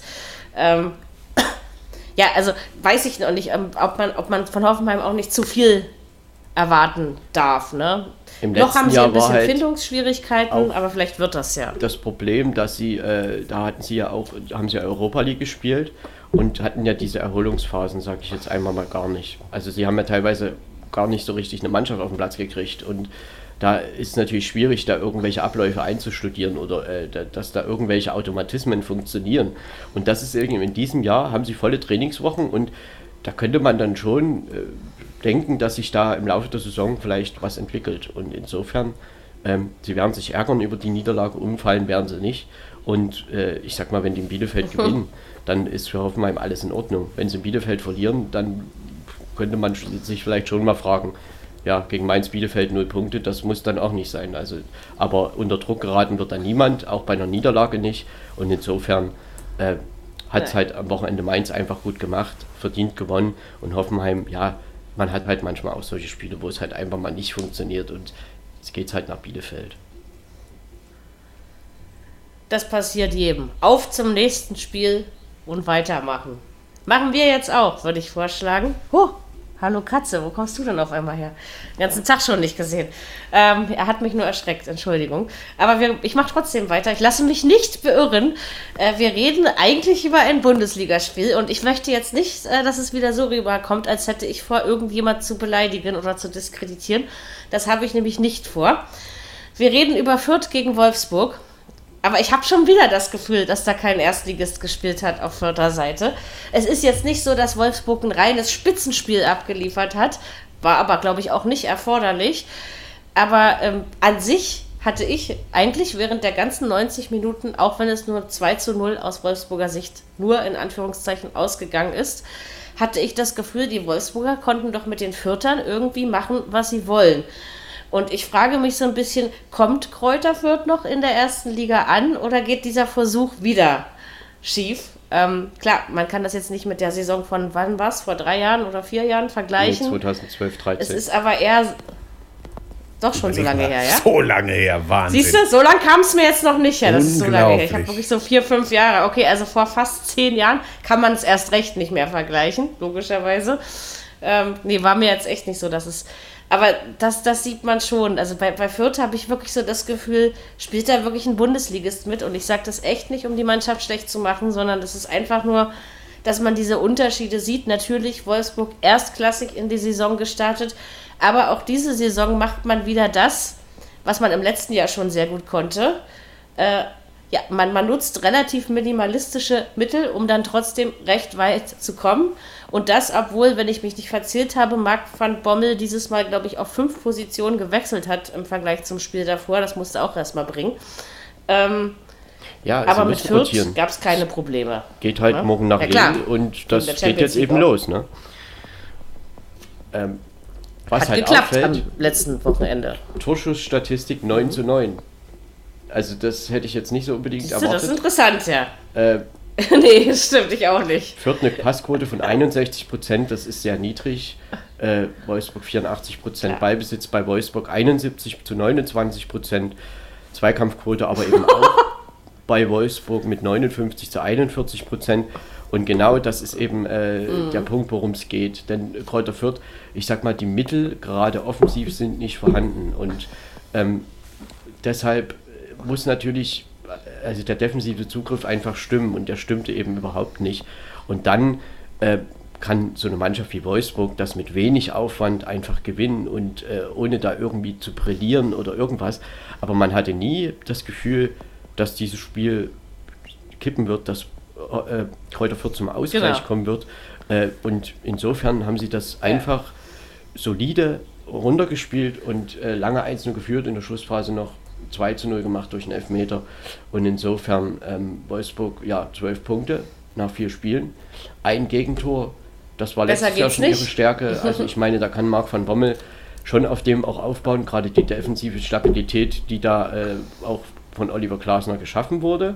Und äh, ich denke, offensiv versucht er natürlich die Mannschaft noch ein bisschen variabler zu machen ähm, und da vielleicht auch ein bisschen ähm, noch mehr schneller in die Spitze zu spielen. Also man hat ja da Luca Weischnitt verpflichtet und Wout Weghorst ist noch da und Necha ist da und äh, ist jetzt auch mehr im Fokus in der deutschen Öffentlichkeit und insofern ähm, ja, man muss jetzt mal schauen, wie es sich entwickeln wird, wenn auch die Doppelbelastung kommt. Und ähm, dieses Spiel in Fürth, da gab es, glaube ich, nicht viel zu erzählen. Das ist einfach für Wolfsburg ein Pflichtsieg. Den haben sie geholt. Und bei Fürth fragt sich halt, muss man sich schon die Frage stellen, ja, man muss halt auch mal ein Tor machen. Und äh, natürlich ist Wolfsburg jetzt nicht der Maßstab, wo Fürth da gewinnen sollte, muss, wie auch immer. Aber jetzt zum Beispiel auf dem Spiel am Freitag in Berlin bei der Hertha liegt schon ein bisschen Druck für Fürth drauf. Und äh, Da müssen sie kein Tor machen, finde ich. Aber gut. Anschluss zu halten, äh, sollte man eben demnächst auch mal ein Spiel einfach mal gewinnen, um einfach auch vielleicht Selbstvertrauen zu kriegen.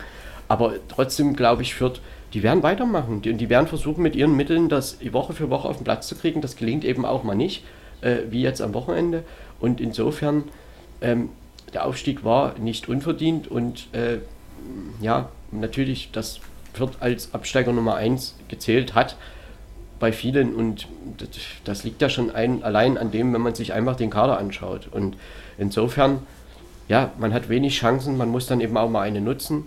Und trotzdem ist Wolfsburg ja eine Mannschaft, die ja solide bis überdurchschnittlich einfach äh, auch taktisch spielt. Und insofern war das für Wolfsburg kein Problem, dort zu gewinnen. Und geht es jetzt weiter. Morgen in Lille, nächste Woche gegen Frankfurt und Fürth darf am Freitag nach Berlin reisen. Ich freue mich ja, Ja. jetzt schon drauf. Äh, Jürgen, was möchtest du noch dazu sagen? Höchst- höchst Wir sind ja heute eine effizient. kleine Runde, da geht das. höchst effizient von Wolfsburg hinbekommen. Also überhaupt kein Problem gehabt. Und von daher äh, 2-0, da, da kannst du nicht meckern. Äh, Mehr als zwölf Punkte, viel mehr als zwölf Punkte geht nicht nach vier Spieltagen. Grinsen oben vom Platz an der Sonne. Und ich bin mal gespannt, wie lange sie da noch stehen. Also im Moment sieht das recht gut aus. Schauen wir mal, wie es weitergeht. Ich meine, Frankfurt sechs nichts. Tore erzielt nur, also gegen Ja. Bochum ja nur 1-0, gut gegen Leipzig, aber das war halt, die, da ist es ja eher Aber das war letztes Jahr auch schon so. Ja, und das, das ist halt also- genau das, wo halt Wolfsburg zurzeit machen die das gut. Äh, der richtige Test, klar, mit Leipzig kann man schon sagen, war da, aber es kommen ja noch ein paar andere Tests aus dem Süden zum Beispiel. Richtig. Es kommen noch. Aber Und- diese, und- diese minimalistischen Mittel und, ne, haben die letztes Jahr schon. Das hat letztes Jahr schon wunderbar funktioniert. Also. Und da waren sie, glaube ich, auch mit eines der Teams, die am längsten ungeschlagen waren, ne? wenn ich mich äh, nicht recht Ja, also, Ich glaube, so war stimmt. das. Ähm, Ja, Mhm. bei Wolfsburg dass wir da letztes Jahr auch Wenn man mal halt drüber geredet haben. nicht genau. gewonnen hat, dann hat man aber oftmals einen Punkt mitgenommen. Und das ist genau der, das, worum Genau. es halt geht. Und, ähm, Aber trotzdem muss man halt, wenn man oben in der Spitze mitspielen will, und äh, ich glaube schon, dass sie wieder um die internationalen Plätze kämpfen werden, ähm, dass man dann eben auch Spiele gegen direkte Konkurrenten, die musste dann eben auch erfolgreich gestalten. Ne? Und das haben sie gegen Leipzig gut gemacht. Ähm, aber jetzt geht's halt los und morgen in die Lille, in die Lille und dann äh, schauen wir mal, wie sich das entwickeln wird. Also ich denke, ja, Marc van Bommel, der Anfang war schwierig bis unglücklich, also mit diesem Pokal aus da am grünen Tisch. Äh, aber warum soll man nicht noch eine erfolgreiche Saison draus machen? Das merkt Aber er sich den, aber. dennoch waren es schöne Schuhe, die er da Ja, und das, das, hat. das, das, merkt er sich, ne? das merkt er sich bis in Ewigkeit, den Wechselfehler. Also das steht mal fest, das, Das passiert ihm auch. nie wieder. Aber, aber er hat halt, er hat, er hat halt echt eine gute Basis übernommen. Das Glück hat Ja. auch nicht jeder Trainer. Ne? Das ist muss man ja richtig. einfach mal sagen. Das stimmt. Das, was der Oliver aus, aus, aufgebaut hat, das kann der jetzt ähm, weiter, ähm, naja, also, na, perfektionieren wollen wir nichts, aber sagen wir optimieren. Ähm, und ich bin auch gespannt, na, gegen Lille mal sehen. Das wird morgen sicherlich nochmal was ganz anderes. Äh, ja, lassen wir uns einfach überraschen. Was Wolfsburg halt wirklich getroffen hat, äh, das wird sich bestimmt auf lange Sicht auch ein bisschen zeigen, dass Xaver Schlager jetzt halt einen Kreuzbandriss hat.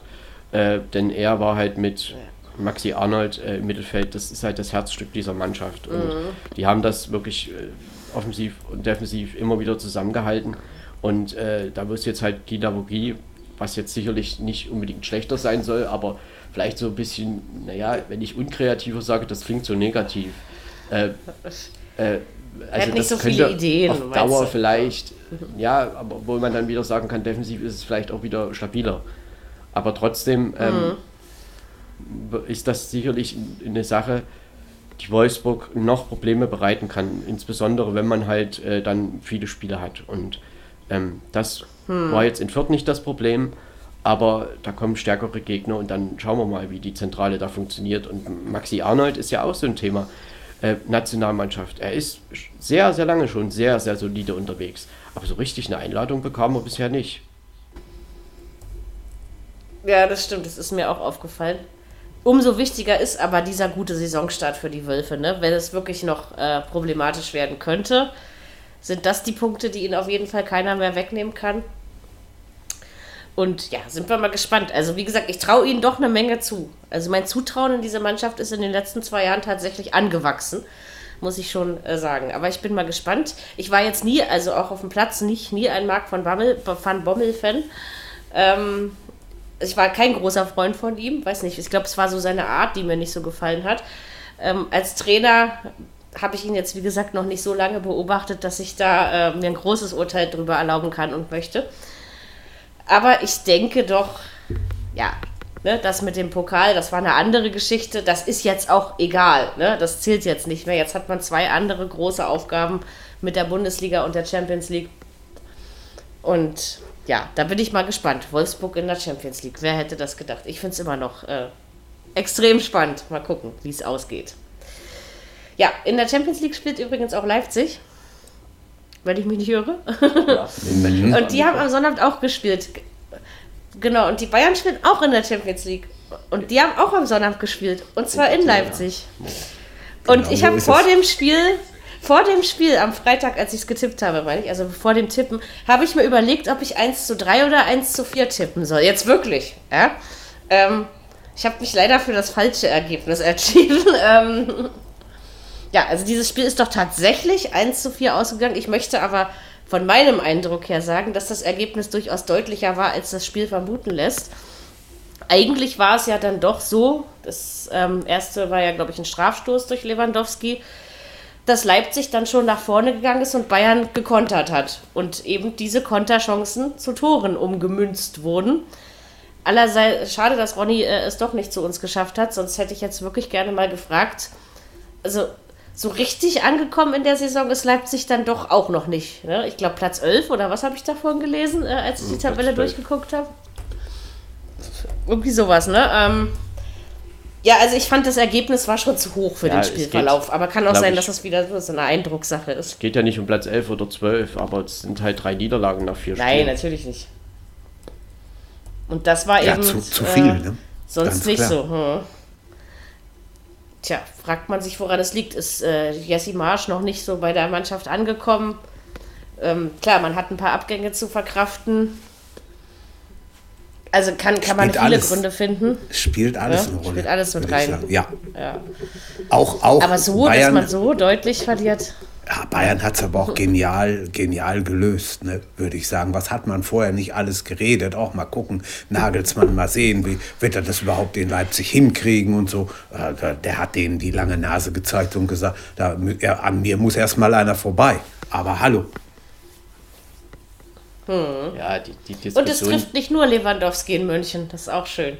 Mhm. Die Diskussion, die ja jetzt so durch so die Medien geistert und auch durch die Fanszenen, also äh, ist ja, ich meine, Bayern hat ja durchaus aus Leipzig ein bisschen sich bedient mit Obermecano, mit dem Trainer und auch mit mhm. Sabitzer. Und äh, ja, genau. letztendlich sind das schon auch Schlüsselspieler irgendwie gewesen. Ne? Und das muss sich vielleicht auch erst wieder entwickeln. Ähm, nichtsdestotrotz, ja, ich denke, vielleicht ist das Spiel ein bisschen zu deutlich ausgegangen. Aber verdient war der Sieg schon. Also Ja. da haben die Bayern. Ja, das schon, natürlich. Das haben sie schon sehr, sehr ordentlich gemacht. Äh, Leipzig war in der Anfangsphase aktiver, würde ich sagen. Und dann kommt halt dieser Elfmeter nach Videobeweis. Und das war auch richtig. Also da gab es ja vorher auch schon mal eine Handszene im anderen Strafraum. Und äh, ja, das sind halt die Diskussionen, die dann entstehen. Ne? Da sagt man halt jetzt, Müller hat den Ball, hat in die Hand noch so, man sieht es zumindest, weggezogen. Ja, äh, das ist halt so der Eindruck. Und da ist es immer eben genau bei dem Punkt, da sind wir dann doch bei der Subjektivität. Ne? Also äh, wo hört man halt auf und wo beginnt das halt? Und äh, trotzdem waren die beiden Entscheidungen ja natürlich regelkonform. Und äh, aber man, man kriegt halt so richtig nicht ein Gefühl dafür, was wird jetzt gepfiffen und was nicht. Und insofern, ja, Leipzig hatte nach dem Einzel schon Probleme, äh, da wieder reinzukommen. Und ähm, hatten dann vor der Pause eine große Chance durch Olmo. Und dann macht aber Bayern eben genau das. Sie stechen zweimal in der Anfangsphase der zweiten Halbzeit zu. Und dann steht es 3-0. Das Tor für Leipzig zählt zu Recht nicht. Knappes Abseits. Also das wäre es 1-2 gewesen. Äh, und insofern, ja, der Schuss von Konrad Leimer, das war halt, ja, weiß ich nicht, da hat er mal alles Frust reingelegt, was sich angestaut hat in den ersten 60 Minuten. und da stand es halt dann 1-3. Und da gab es, glaube ich, schon mal so eine Phase. War ein schönes Tor. Ja, von 10, 12, 15 Minuten, wo man hätte denken können, wenn jetzt ein zweites fällt, na dann wird es nochmal ein Spiel. So, das hat aber es Bayern nochmal eng werden. Hm. gut runtergekocht. Und dann in der Schlussphase hatte ich schon so den Eindruck, dass äh, Bayern das dann sehr souverän runtergespielt hat und einfach auch verdient gewonnen hat. Das 4-1 ist dann einfach eben noch für die, für die Ergebnisbücher, äh, ist halt noch Tor gefallen. Schuppermutting sollte ja auch mal treffen. Und insofern, äh, die Bayern, also ich sage mir gerade bei dem 4-1, ich meine, Kimmich spielt dann einen super Pass oder eben auch Musiala verhilft Leroy Sané zum, 3, zum Dritt, zu seinem Tor, also zum 3-0. Äh, Musiala hat wieder einen riesen Impact gehabt auf dieses Spiel, weil das Offensivspiel der Bayern war in der ersten Halbzeit nicht allzu gut. Und Musiala kommt da rein, verletzungsbedingt, Napri musste raus äh, und ja, gibt da wirklich Impulse, macht ein Tor, gibt eine Vorlage, 3-0, fertig aus, vorbei. Ich meine, dass Bayern in 3-0 vers verspielt, das gibt selten, bis nie. Und trotzdem, wenn man die Werte anguckt, äh, dann sprechen auch einige Werte in diesem Spiel äh, für RB Leipzig. Also die Torschussbilanz jetzt nicht, das ist 10 zu 18 für die Bayern. Äh, und die Passquote ist bei Leipzig mit 81 zu 76 Prozent. Ballbesitz auch bei Leipzig 52, 48 Prozent. Und die Zweikampfquote ist relativ deutlich mit 57 zu 43 Prozent pro Leipzig. Also das hätte ich so nicht gedacht. Und dafür kam dann einfach mh, doch irgendwie zu wenig raus. Also da ist Bayern dann offensiv einfach zu stark. Äh, und ich bin trotzdem der Meinung, dass man Bayern hätte auch in manchen Phasen erwischen können. Aber sie haben sich eben nicht erwischen lassen, ne? Das zeichnet dann auch wieder Das ist aber genau immer das. Problem. Äh, weil fällt dort, ich sag mal, fällt dort einfach ein 2-3, was wirklich möglich war, ja, dann wird das halt ein ganz anderes Spiel. Und in der ersten Halbzeit, man hat schon so ein bisschen das Gefühl gehabt, nach dem 1-0 war erstmal der Stecker so ein bisschen raus. Und das ist halt, ja, ich meine, sowas liebt Bayern. Und dann, perfekt wäre es für Bayern gewesen, die stechen in der Phase genau nochmal zu. Aber das haben sie dann halt nach der Pause nachgeholt. Hat ja auch so gereicht. Also, ne, ähm, ich glaube, das Wie ist jetzt ähm, bei dem so, so viel gibt es bei dem Spiel, glaube ich, aus Nagelsmenscher Sicht nicht äh, zu meckern, ne, was die Nee, Bayern angeht. definitiv Vielleicht, dass man nicht. eben ja äh, am, in der Anfangsphase den Leipzigern ein bisschen äh, viel Raum gelassen hat. Aber ja, ich meine, in München spielt man Ergebnisfußball. Das klingt jetzt leider wirklich schon ein bisschen abwertend und ich muss tatsächlich Naja, auch sagen, dass ist ich das da, äh, so meine. Ja, ab, nein, ich meine nicht, dass man aufs Ergebnis spielt, sondern ähm, das, das meine ich damit nicht, sondern ich meine damit, dass man ähm, Also, ja, dass das nicht dass das Ergebnis wird. stimmen muss. Nee, nee, sowieso nicht, aber ich glaube, wir werden sowieso keine Freunde werden. Also ich denke halt, wenn das, wenn das Ergebnis am Ende stimmt, wird in München, wird es zumindest nach außen hin, wie es innen läuft, kann ich ja nun nicht beurteilen, nach außen hin anders äh, hinterfragt, als andere Vereine das tun. Und ich denke aber, an diesem Samstag war jetzt nicht so viel Negatives äh, herauszufinden. Aus, Man muss halt Bayern. sagen, die haben das schon ordentlich gelöst. Die Bayern sind halt in so einem Spiel immer die wissen genau, worum es da geht. Denn äh, auch wenn wir erst am vierten Spieltag sind, die Bayern hatten vier Punkte Vorsprung vor dem Spiel, jetzt sind es sieben. Also sie wissen, in den nächsten Wochen haben wir Leipzig erstmal los. Und das ist genau das, worum es geht. Mhm. Denn diese sieben Punkte, das sind drei Spiele, die muss Leipzig erstmal irgendwie mehr gewinnen als Bayern München. Und das, ist, schon nicht eine leicht. Aufgabe. Ja, Ja. mit Sicherheit.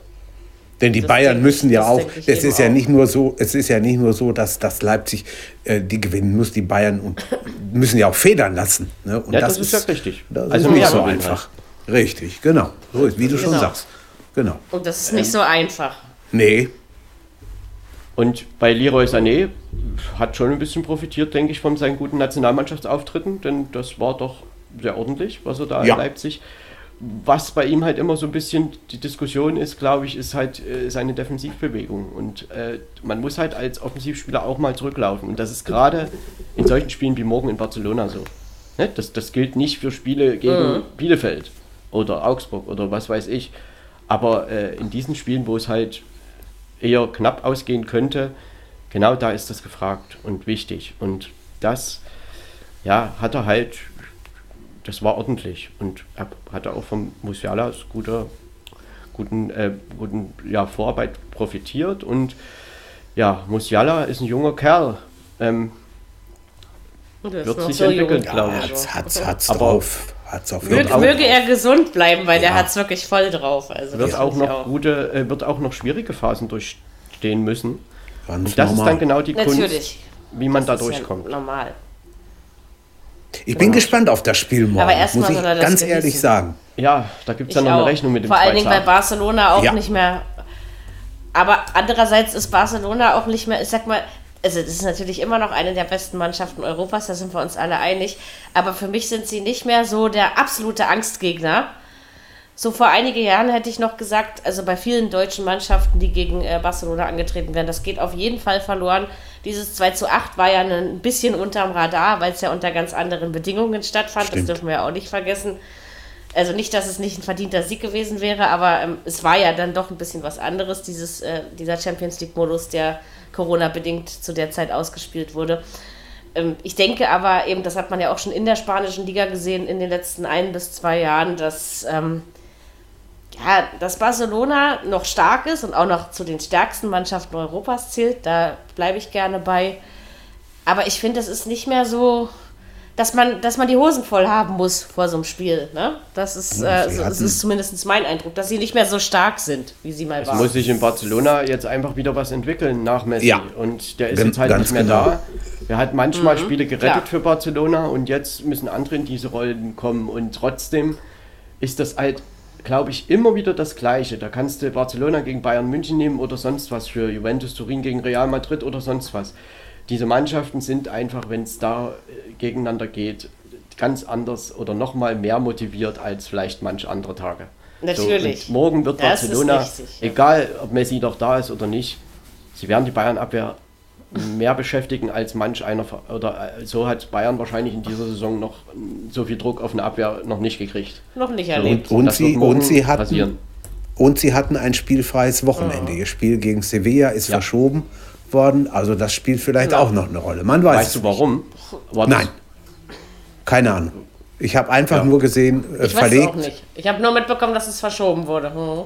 Aber das machen jetzt einige. In Belgien ist mir das auch schon aufgefallen. Da wird also- also dann kurzerhand vor, vor Champions League oder irgendwie anderen wichtigen Spielen, ach nö, wir verlegen das mal äh, irgendwie im November oder Dezember oder so. Wenn es ein bisschen besser passt, gönnen wir der Mannschaft ein spielfreies Wochenende. Das, das ist hier undenkbar. aber Ist das nicht.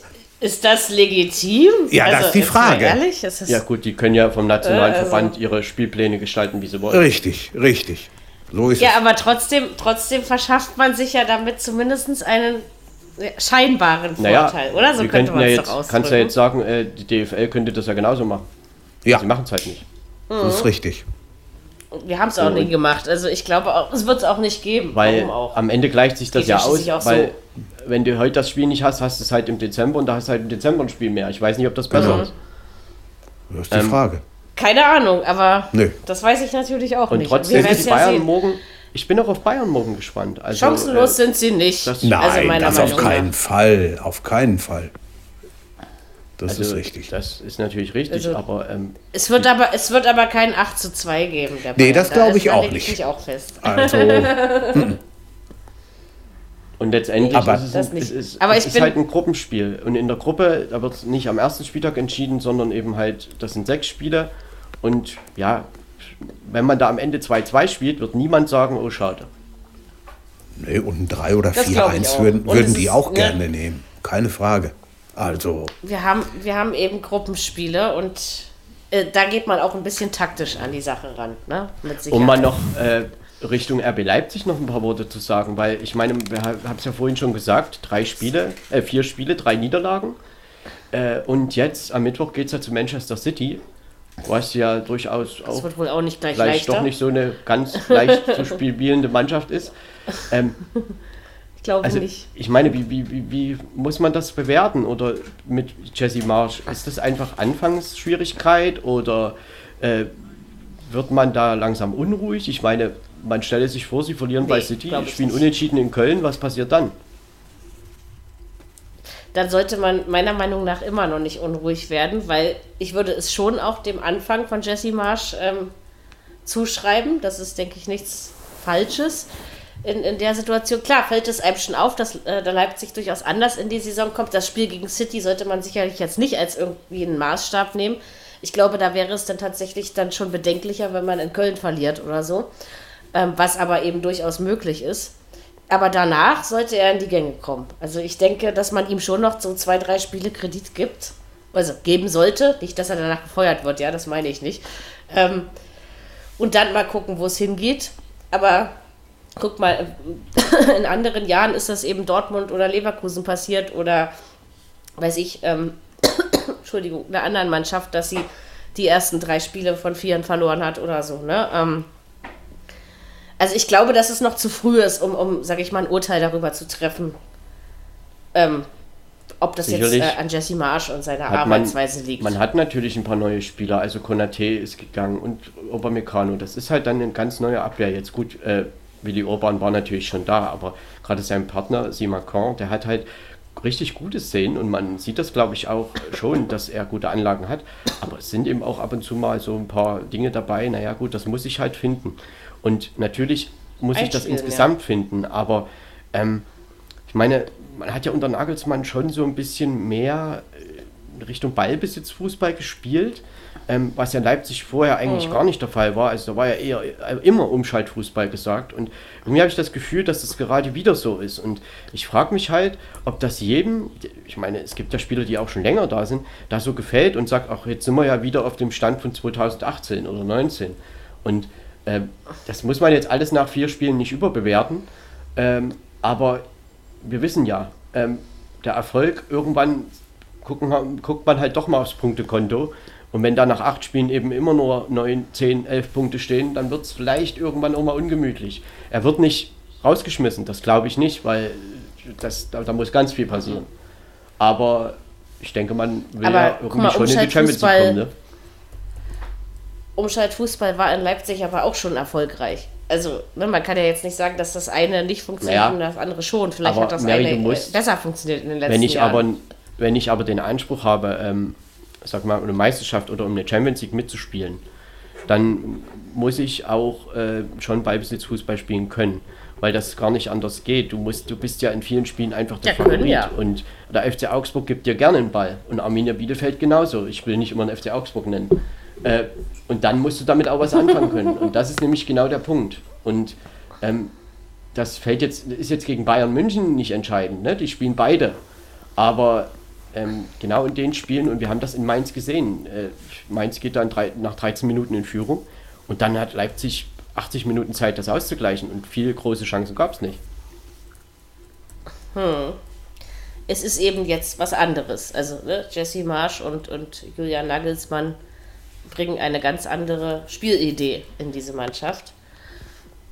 Was man halt, Aber geben wir ihm, André Silva trotzdem noch ein bisschen Zeit. ist halt auch noch nicht so richtig da angekommen. Ne? Also er hat halt ein Elfmeter-Tor und bisher habe ich so ein bisschen das Gefühl, dass er noch nicht so richtig in die Mannschaft eingebunden ist, also in, in das Spiel, sage ich jetzt mal. Das muss sich entwickeln, das wird sich auch entwickeln und er wird auch Tore machen. Aber ähm, das ist eben klar hat man da gehofft, dass die Quote so bleibt, aber das liegt ja auch ein bisschen dann vielleicht an dem, ja. wie man ihn einbindet. Es kann aber in Köln Und vor allen Dingen sollte man die davon ausgehen, dass es sofort gehen, ne? Also geht. Hm? Was könnte das kann in Köln schon, schon, schon interessant werden am Samstagabend, muss man Glaub sagen. Also da ist schon einiges, einiges drin. Und man Wer sollte das, das jetzt auch nicht Saison gedacht, ne? alles so ja. schlecht reden. Also dass man äh, sowas leid, nee, hat ja super nicht. Anlagen und das wird, das wird sich auch entwickeln. Leipzig wird auch gute Spiele hinlegen. Aber ja. man weiß ja, wie das ist, wenn dann das halt nicht so richtig fruchtet und ja, dass dann irgendwann auch mal, wir wissen ja, welcher auch medialer Druck dann entsteht. Das stimmt. Ja, natürlich. Das ist und, und, und Leipzig steht inzwischen so, unter medialen Druck. Ne? Bei Manchester City sollte man vielleicht nicht wirklich 5-0 verlieren. Das wäre halt äh, schwierig. Ja, Jedenfalls man muss mal, die Räder kommen. Man muss mal abwarten. Ich meine, letztes Jahr als Manchester oder letzte Saison, als Manchester City gegen BVB gespielt hat, da hat man auch gesagt, ah ja, also wenn es denn eben geht, nur nicht 3-4-0 verlieren. Und dann haben sie da in den beiden Spielen gar nicht mal so eine schlechte Leistung gezeigt. Vielleicht gelingt Leipzig das ja auch. Man ja, weiß ja nie. Das ist, ist Aber es war ein anderer Zeitpunkt der Saison. Ja, das, ist, das ist richtig. Naja, also das stimmt. Das richtig vergleichen war. kann man das jetzt natürlich nein. nicht. Ne? Nein, nein. Also, und, und Leipzig hat ja so oder so die beschissenste Champions League-Gruppe. Also ja, aus, äh, das ist mal, mal von, sicher. Von den schweren Losen her. Ja? Also Auf jeden Fall. Ist, ähm, aber es wird eh alles andere als ein Zuckerschleck. Wenn man ein gutes ja. Ergebnis in Manchester erzielt, ich glaube, dass das schon auch für das ganze Selbstvertrauen und für die nächsten Wochen entscheidend sein kann. Also deshalb habe ich halt gesagt mit dem 5-0, ja. dass das nicht unbedingt, dass er an der Wand gespielt wird. Ja, ja, natürlich. Ich glaube das nicht. Aber äh, genau. äh, trotzdem ähm, wäre es halt gut, wenn man da vielleicht wirklich, weiß ich nicht, 1-1 spielt oder halt mit ja. viel Mühe Manchester City 2-1 gewinnt oder so. 1-1 wäre ein Top-Ergebnis. Wäre wirklich gut. Ne, da ja, gibt's auch nur da nichts. wird ja nicht am Mittwoch irgendwas entschieden. Ne? Aber so ein positives Gefühl könnte man vielleicht aus Manchester schon mitbringen. Und dann werden wir halt sehen, wie das weitergeht. Und ja, RB Leipzig, so ein bisschen punktemäßig sind sie vielleicht ein bisschen hinterher, aber äh, der Rest. Aber es ist noch nichts verloren. Also nein, nein, nein, nein. Genau so ist das. Alles noch Kann noch viel Ordnung. passieren, ja. ja. So, Kinders, lass uns weitermachen jetzt. ähm, Kommen wir zwei, zwei, zwei Mannschaften, die, glaube ich, vor Leipzig stehen, wenn ich mich nicht ganz täusche. Eintracht Frankfurt und äh, der VfB Stuttgart. Ist wieder so ein Ding, ja? Ich wollte 2-2 tippen. Hab's dann aber doch nicht getan. Ähm, das Spiel ist 1-1 ausgegangen. Irgendwie habe ich das vorher mir gedacht und dachte ich, nee, das wäre zu einfach, wenn das äh, jetzt äh, nur deswegen äh, eintritt, weil ich es so denke. Ja, gut, Frankfurt, das war, ist schon ein Umbruch in dieser Saison. Ich finde aber schon, dass sie sich beide relativ ordentlich präsentiert haben gestern Nachmittag in dem Spiel. So richtig viel kann ich dazu aber auch wirklich nicht sagen, weil ich habe das Spiel nicht verfolgt. Ich hatte ja Besuch gestern, deswegen kann ich äh, zu den Sonntagsspielen tatsächlich kaum etwas sagen, aber ich bemühe mich zumindest einen Eindruck zu, ähm, zu haben und zu hinterlassen. Also von dem, was ich gelesen habe, was anderes kann es ja nicht sein, ähm, finde ich schon, dass sie es beide ordentlich gemacht haben. Und ja, dass man eben eine andere Frankfurter Saison erwarten musste als die letzte, denke, das, das war vielen vorher klar. Ich denke natürlich, dass man sich auch gewünscht hat, mehr gegen den VfB zu holen, der nun auch nicht perfekt in die Saison gestartet ist. Aber ich glaube, mit diesem Punkt können wirklich beide leben. Vor allen Dingen ähm, tabellarisch, würde ich sagen dass es okay ist. Inwieweit ja, das Spiel wirklich ausgeglichen war, glaube, kann ich, weiß ich nicht. Ne? Ich glaube aber, dass, äh, wenn man das im Zusammenhang sieht, Frankfurt hat jetzt halt gegen Augsburg, gegen Bielefeld und gegen Stuttgart drei Punkte geholt. So, das hätte man bestimmt ein bisschen anders gewollt. Das natürlich, ja, wobei, das hätte man wobei, mit Sicherheit anders gewollt. Wobei man gestern das, das den Ausgleich auch relativ spät kassiert hat, war, war ein bisschen dumm. Ne? Kostic macht das 1-0 und dann kann man es halt nicht über die Zeit retten, fängt sich noch ein, steht 1-1 am Ende. Ich habe 20 Minuten vor Schluss zu meiner besseren Hälfte gesagt, also das ist so ein Spiel, die können spielen bis morgen früh. Ich glaube, es bleibt beim 0-0. Ich hatte es kaum ausgesprochen. Da machen die Frankfurter das 1-0. Wie das manchmal so gehen kann. Ja, also ich meine, Frankfurt hatte ja auch in der Nachspielzeit noch eine Riesenchance. An die Latte hat da Boré geschossen. Äh, das wäre es 2-1 gewesen. Letztendlich wäre es wahrscheinlich auch nicht ganz unverdient gewesen. Trotzdem ist in Frankfurt natürlich André Silva war halt ein Faktor letzte Saison Ja. und 28 Tore musst du erstmal ersetzen. Hm. Und dann Oh ja. gab es auch die Situation mit Philipp Kostic, die ja doch durchaus, naja, ich will mich da nicht zu weit irgendwie reinhängen, weil ich das wahrscheinlich gar nicht detailliert weiß. Aber äh, da gab es ja schon ein bisschen hin und her mit Lazio Rom und jetzt Wechsel oder Nichtwechsel.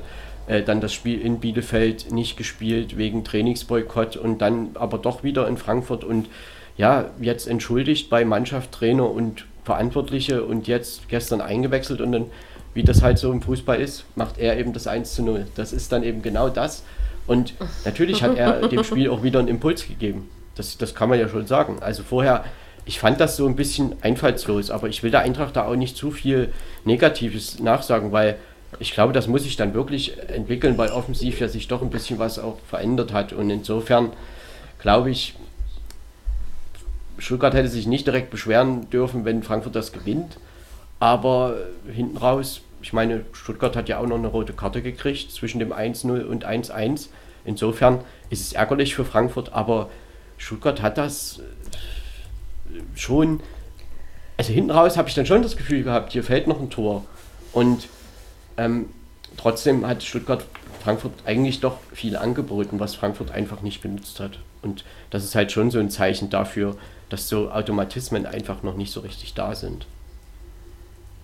Die haben, äh, die, doch, die haben es also beide, finde ich, auch nicht schlecht gemacht. Und was man gesehen hat, wenn dann einer ein Tor macht, so wie Kostic, sofort ist er wieder der Größte. Bei den Fans keine Pfiffe mehr, kein Theater mehr.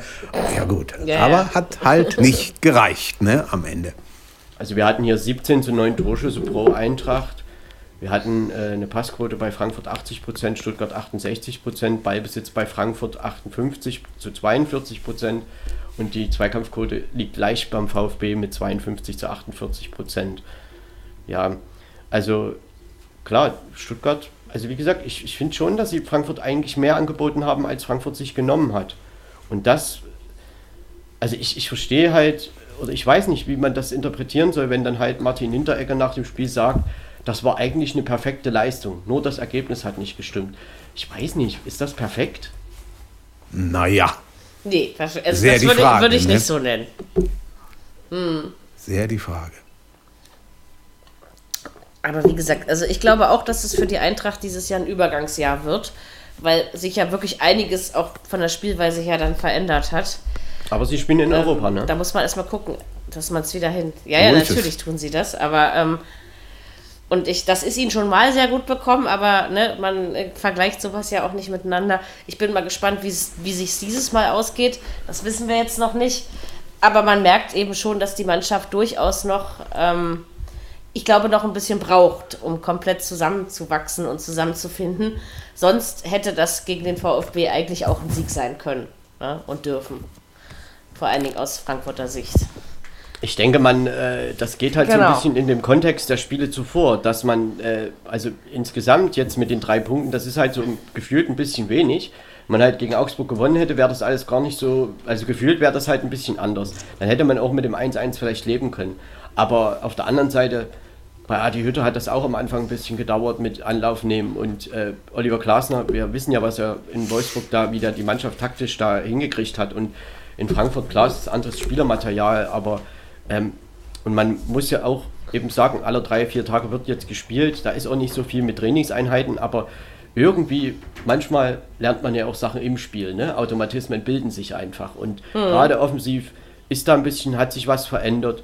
Und wenn das wirklich jetzt so ist, dass auch mit Kostic wieder alles gut ist, dass es akzeptiert ist in der Mannschaft, dass äh, auch die Fans werden ihn, wenn er, ja gerade wenn er trifft, äh, wieder ins Herz schließen, äh, das denke ich schon. Und ich meine am Donnerstag, sie spielen gegen Fenerbahce Istanbul, was ja ein ja, tolles Spiel werden kann im Heimspiel, ne? auch von Zuschauerrängen her. Und ich weiß jetzt nicht genau, wie viele da zugelassen sind, aber Frankfurt macht ja gerne gute Europapokalnächte draus.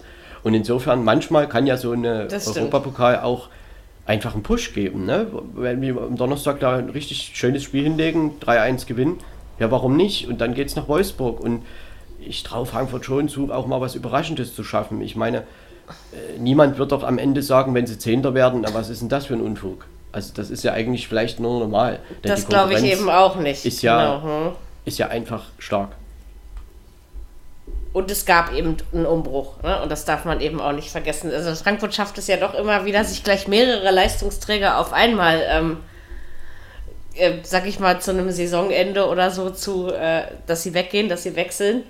Und äh, das ist dann schon, äh, sag ich mal, schwerer, als wenn du nur einen ersetzen musst. Ne? Also, weil das Zusammenspiel hatte sich in Frankfurt ja auch entwickelt, ne? zwischen denen, die jetzt eben auch gegangen sind und die noch da sind. Und deswegen ist das, glaube ich, auch alles nicht so einfach. Aber ich Weil sag mal, wie gesagt, das sage ich ja die ganze Zeit, vier Spieltage ist nix.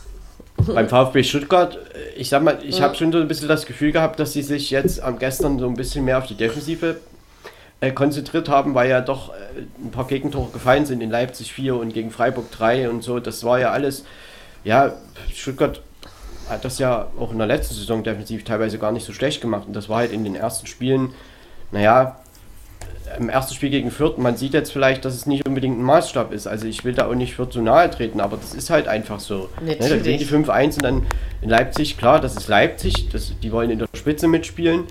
Dann aber gegen Freiburg, ich glaube, das war dann schon enttäuschend, gerade die erste Halbzeit. Und man wollte da halt gestern erstmal schauen, dass man eben lange zu null, das hat ja auch funktioniert. Und äh, Manouche hat man ja verpflichtet aus Wolfsburg. Und ich, der hat schon gute 1 zu 1 Duelle da äh, auch gewonnen. Und, und das ist schon so ein Stürmer. Kalajdzic wird ja ausfallen bis Jahresende. Das ist schon auch eine Schwächung. Äh, das tut denen weh. fällt schon lange aus. Das fällt ja, denen das auch. auch. Ne? Das merkt man also, ja. Ganz klar. Das sind schon das Sachen. Man, ja wo der VfB Stuttgart erstmal schauen muss, wie sie das jetzt wieder ein bisschen ordnen. Und trotzdem glaube ich, dass Matarazzo, der bekommt das hin. Mhm. Das glaube ich auch. Also, da habe ich jetzt auch nicht jetzt so großartige Befürchtungen. Jetzt bin ich fest von überzeugt. Ne? Das ist oh, das ja. nächste Spiel. Das ist nicht so leicht. Da kannst du auch nochmal verlieren. Das ist ja nun nicht ganz ausgeschlossen. Richtig. Und Wohl eher nicht, nein. Trotzdem werden sie natürlich nicht irgendwie, die werden nicht unruhig, das glaube ich nicht. Also da muss viel passieren. Glaube ich auch nicht. Also und vor allen Dingen, wie gesagt, nach dem, Spiel, nach dem fünften Spieltag oder so wird, wird man auch noch nicht unruhig. Ne? Nein, ne? also, nein, nein. Es macht obwohl wir schon, Sinn. Ne? So obwohl wir schon Trainer-Rauswürfe nach dem zweiten Spieltag hatten, glaube ich, wenn ich mich richtig ja, ja, erinnere. Es also, gibt's, ist schon, gibt's alles. Ja. Es gibt nichts, was es nicht gibt. Nein, absolut. Aber gerade in, in dieser halt Saison, wo wir so viele neue Trainer haben wie noch nie ja. ja äh, zuvor, sollte man da auch ein bisschen äh, Ruhe walten lassen. Ja gut, beim VfB ist kein neuer Trainer. Das ist da äh, ist es einer der Vereine, wo es nicht ist. Das weiß ich auch durchaus. Aber dieses Mal gab es ja wirklich äh, ziemlich viele ne? Wechsel zur neuen Saison. Gut, äh, wir ja, haben schon wieder ähm, eigentlich viel Zeit rum. ja, das ist wohl wahr. Ich habe Hunger. Ziemlich viel. Wir sind schon ja, ja, wir sind, wir sind schon wieder bei äh, ziemlich weit. Aber wir haben noch zwei ja, Spiele. wir haben noch zwei, noch genau.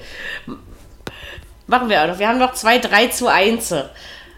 Einmal auswärts erzielt und einmal daheim. Wir fangen mit dem Auswärtigen an. Ach, die Hertha hat gewonnen. Und äh, wer jetzt von mir als Hertha-Fan erwartet hat, dass ich jetzt hier blau-weiße Wimpel schwinge, mich in meinen Schal hülle und Hahohe singe, ähm, der irrt sich leider. Ähm, Hast du gestern aber ich möchte natürlich auch was Positives sagen. Nee, das, äh, warum? Es war ja nichts zum Freuen da, außer das Ergebnis. Ähm, ich na fand, ja, na dass Hertha ja. das natürlich. Sie haben, na, lass mich doch mal ausreden. Sie ja, haben bitte. das sicherlich phasenweise ganz gut gemacht.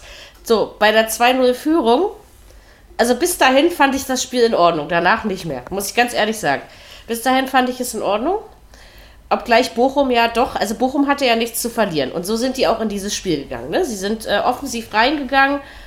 Ähm, Katze, ich wollte dich nicht erschrecken, Entschuldigung. Ähm, und sie wollten eben, ja, eben der Herr im eigenen Haus bleiben.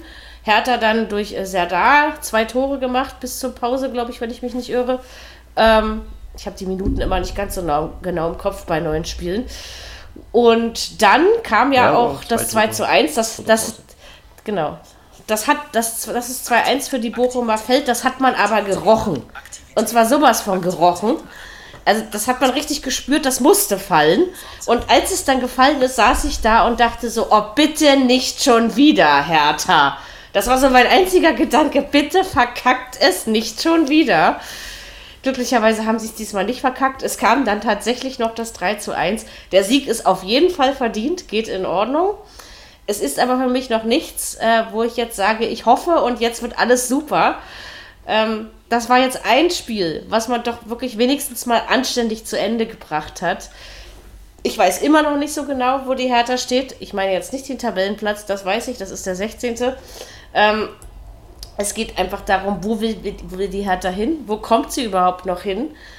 Ähm, man muss und sollte am Freitag die Vierter schlagen. Wenn man das nicht tut, dann frage ich mich aber ernsthaft, was los ist. So, denke ich, ist der Saisonstart holperig gewesen und vor allen Dingen war es unnütz. Also sieht man mal vom Bayern-Spiel ab, was man ja doch klar verloren hat. Ähm, waren die anderen beiden Niederlagen zwar auch nicht unverdient, aber teilweise doch überflüssig, wenn man einfach ähm, ja, guckt, wie die Spiele so gelaufen sind. In Bochum hat man das endlich mal geregelt. Man hat äh, schnell, man hat äh, zur Hälfte, zur Pause, wie gesagt, 2 zu 0 geführt.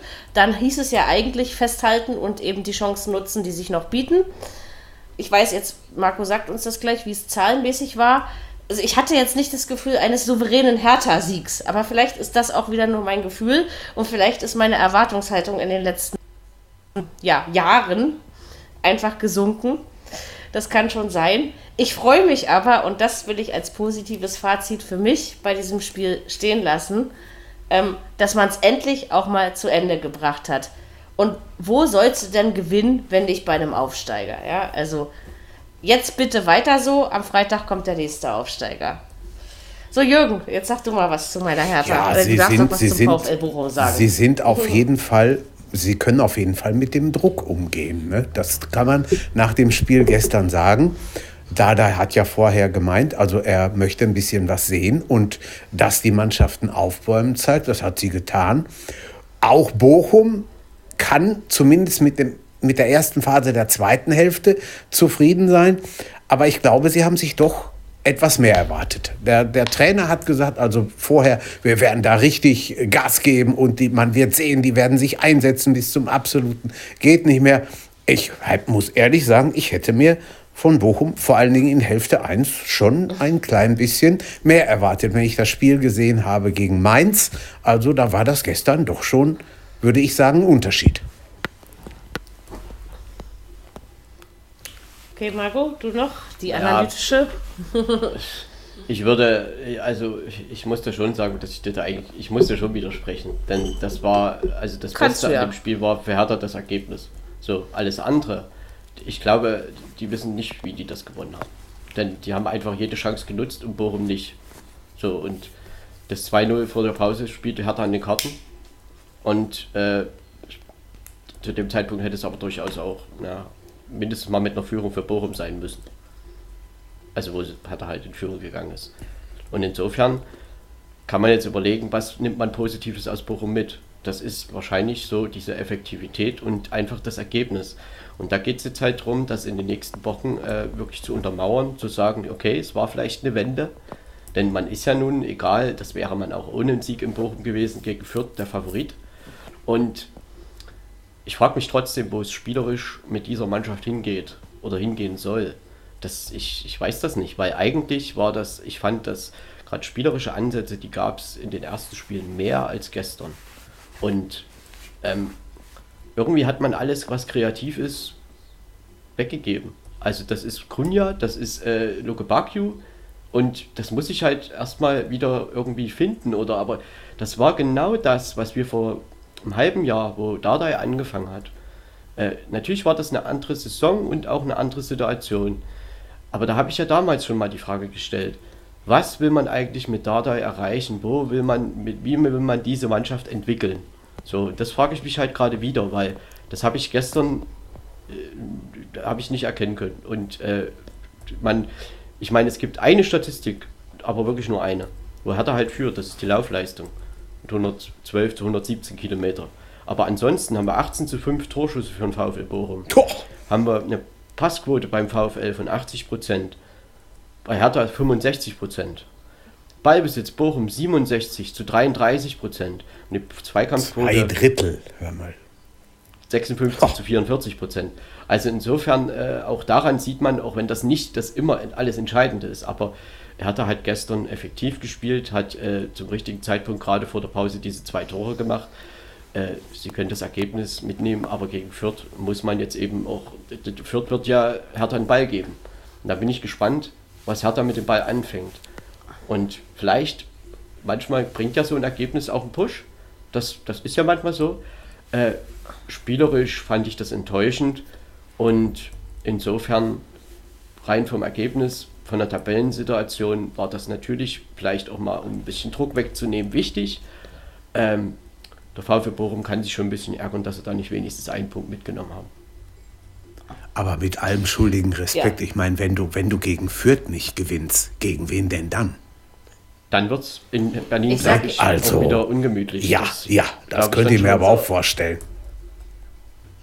Mir fallen jetzt noch zwei Dinge ein. Erstens, Marco, hast du mir doch gar nicht wirklich widersprochen, weil ich habe ja auch nicht gesagt, dass es eine Spitzenleistung von Hertha war, nee, sondern dass sie es einfach mal zu Ende geführt haben. Ich fand, ja, vielleicht von den Zahlen her nicht, aber ich meine, ich finde halt, verdient kommt ja auch dadurch zustande, ob du es durchziehst. Ne? Das, das wirkt sich ja doch auch drauf aus.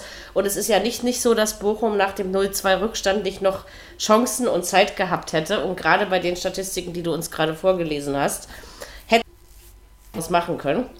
Deswegen war es effizient und effektiv. Das ist das eine Ding, was ich sagen wollte. Das andere Ding, ähm, wo will die Mannschaft unter Pardal dahin? Das äh, würde ich nicht so unterschreiben wollen.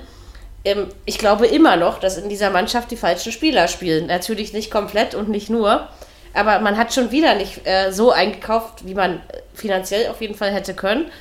Ähm, man hat sich meiner Meinung nach nicht äh, massiv verstärkt. Man hat sich punktuell sicherlich verstärkt. Aber ich glaube auch nicht, dass man mit der Mannschaft, wie man sie jetzt hat und wie man sie letztes Jahr hatte, da hatte man eben ein paar mehr Leistungsträger drin als jetzt, ähm, die man ja alle nicht mehr hat. Ähm, ja, also um so viel mehr als äh, den Klassenerhalt kann es meiner Meinung nach mit dieser Mannschaft nicht gehen in Berlin. Ne? Und ähm, ob das jetzt nur was mit Paul Dardai zu tun hat, das glaube ich eben nicht. Ich glaube, das ist die Mischung aus dieser Trainer und die Spieler, die man da gerade hat.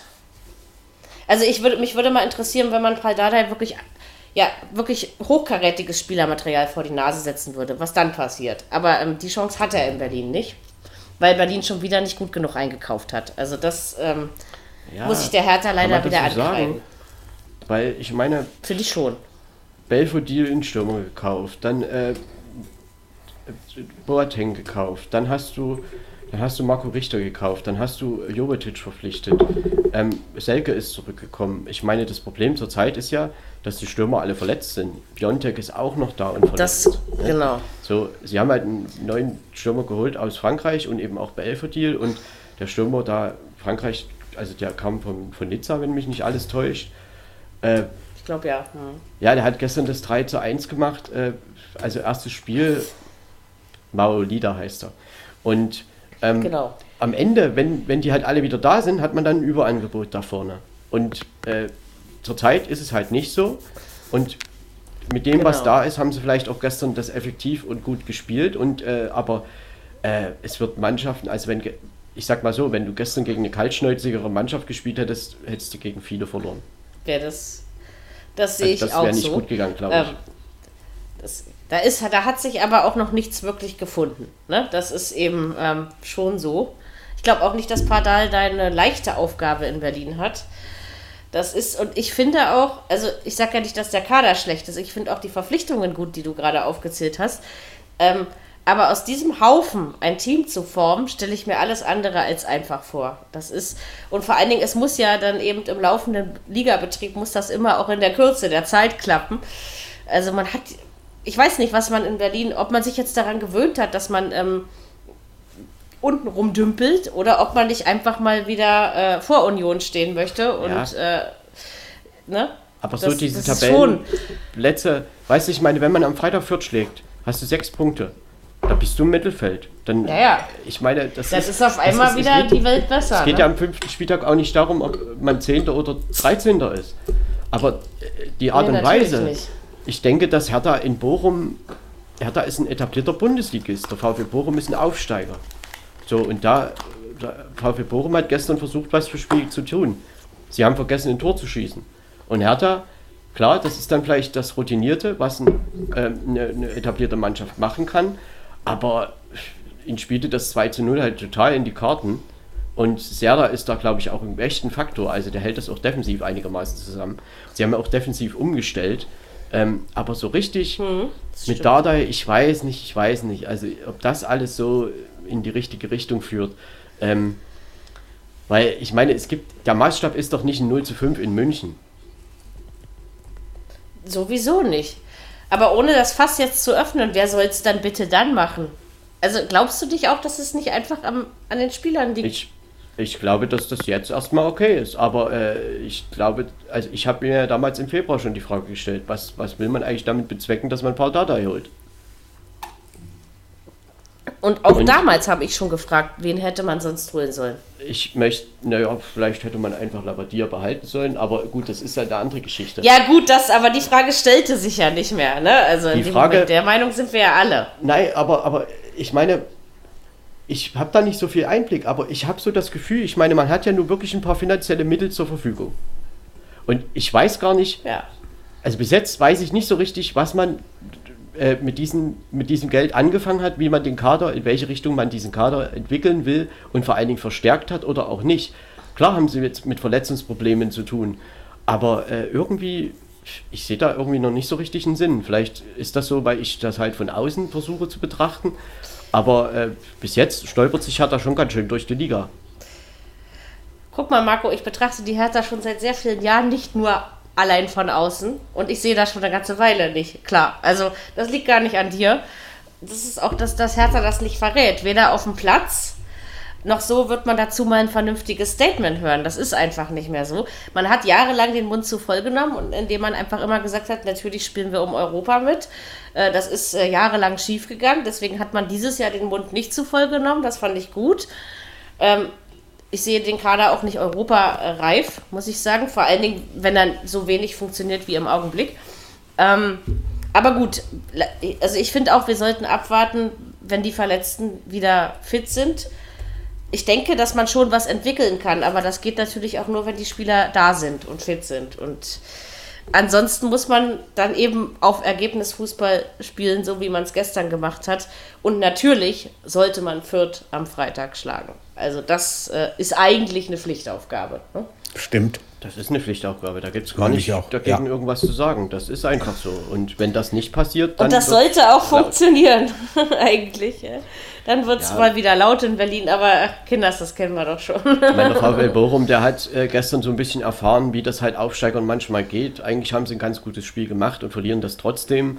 Ähm, äh, das wird Bochum auch nochmal wieder passieren. Äh, klar, sie haben jetzt drei Punkte nach vier Spielen. Nächste Woche müssen sie nach München. Das Oh. ist sicherlich Oh. nicht die allerleichteste Aufgabe.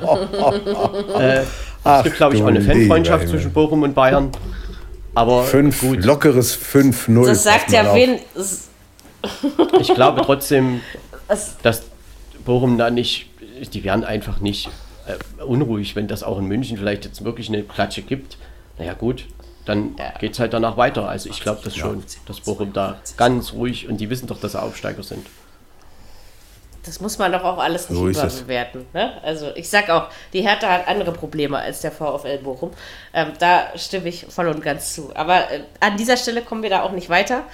Die Baustelle, ähm, Berlin ist Baustellenstadt Nummer 1 in Deutschland, äh, da müssen sie alleine weiterbauen.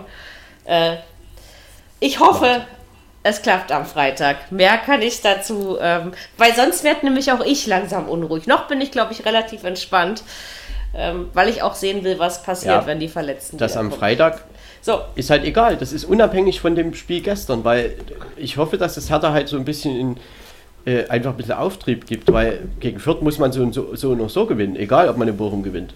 Und jetzt ist Hertha halt Favorit und ich bin gespannt, sie werden 65% Ballbesitz haben, was sie damit anfangen. Guck mal, ich habe der Hertha nicht mal einen Bochum-Sieg zugetraut, ja? Also von Ich daher, ähm, so ist das. Muss ich manchmal. ehrlich sagen. Also, ähm, ich glaube aber gegen Fürth tippe ich auf einen. Ich glaube, das werde ich tun. Alles andere wäre auch irgendwie ganz komisch. Komm, lass uns über was äh, Interessanteres reden oder besser über etwas, was mir spielerisch auf jeden Fall mehr gefallen hat. Und zwar, äh, ja, Gladbach wir kommen zum letzten Spiel, dann habt ihr diesen Podcast nach fast, fast über zwei Stunden dann auch überstanden, ähm, gegen äh, die Bielefelder. Es ist 3 zu 1 ausgegangen, das haben wir ja schon gesagt. Ja, interessantes Spiel fand ich. Ähm, ich fand ja irgendwie, ähm, ich glaube, war es zu Beginn der zweiten Hälfte, hatte ich ja das Gefühl, die Bielefelder sind die, der Führung näher als die Gladbacher. Und dann kam aber genauso schnell der Knockout für Bielefeld. Also wie, wie sich in, in, in einem einzigen Fußballspiel solche Dinge manchmal von schwarz auf weiß wenden können, äh, das erstaunt mich doch immer wieder. Und das Gefühl hatte ich irgendwie gestern auch. Bielefeld hatte eine kurze Phase, wo sie, wo sie wirklich nah dran haben. Sie haben auf jeden Fall was fürs Spiel getan und nicht nur hinten gestanden. Und dann kommt Gladbach, dreht auf und Bielefeld ist am Boden. Also so dieses von 100 auf 0, so rum kann man es ja, glaube ich, bezeichnen. Äh, fand ich tatsächlich sehr interessant. Aber jetzt hat Gladbach auch endlich, sag ich mal, die Versöhnlichkeit am Saisonstart äh, genießen dürfen. Und für die Bielefelder ist das äh, sicherlich keine Schande. Auch wenn zwischendurch eine gute Phase im Spiel war. So, Marco, da du Gladbach-Fan bist, darfst du natürlich zuerst deine Meinung äußern.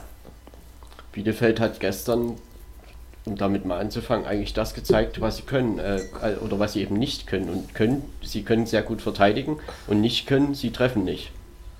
Und äh, mhm. das war beides da. Also ich meine, Bielefeld hat es in einigen Phasen des Spiels Gladbach durchaus schwer gemacht. Und in Gladbach war ja schon so ein bisschen Druck drauf, dass man jetzt einfach nach einem Punkt drei Spiele, das war natürlich nicht der Saisonstart, obwohl der an, meiner Meinung nach an mancher Stelle auch schlechter gemacht wurde, als er war.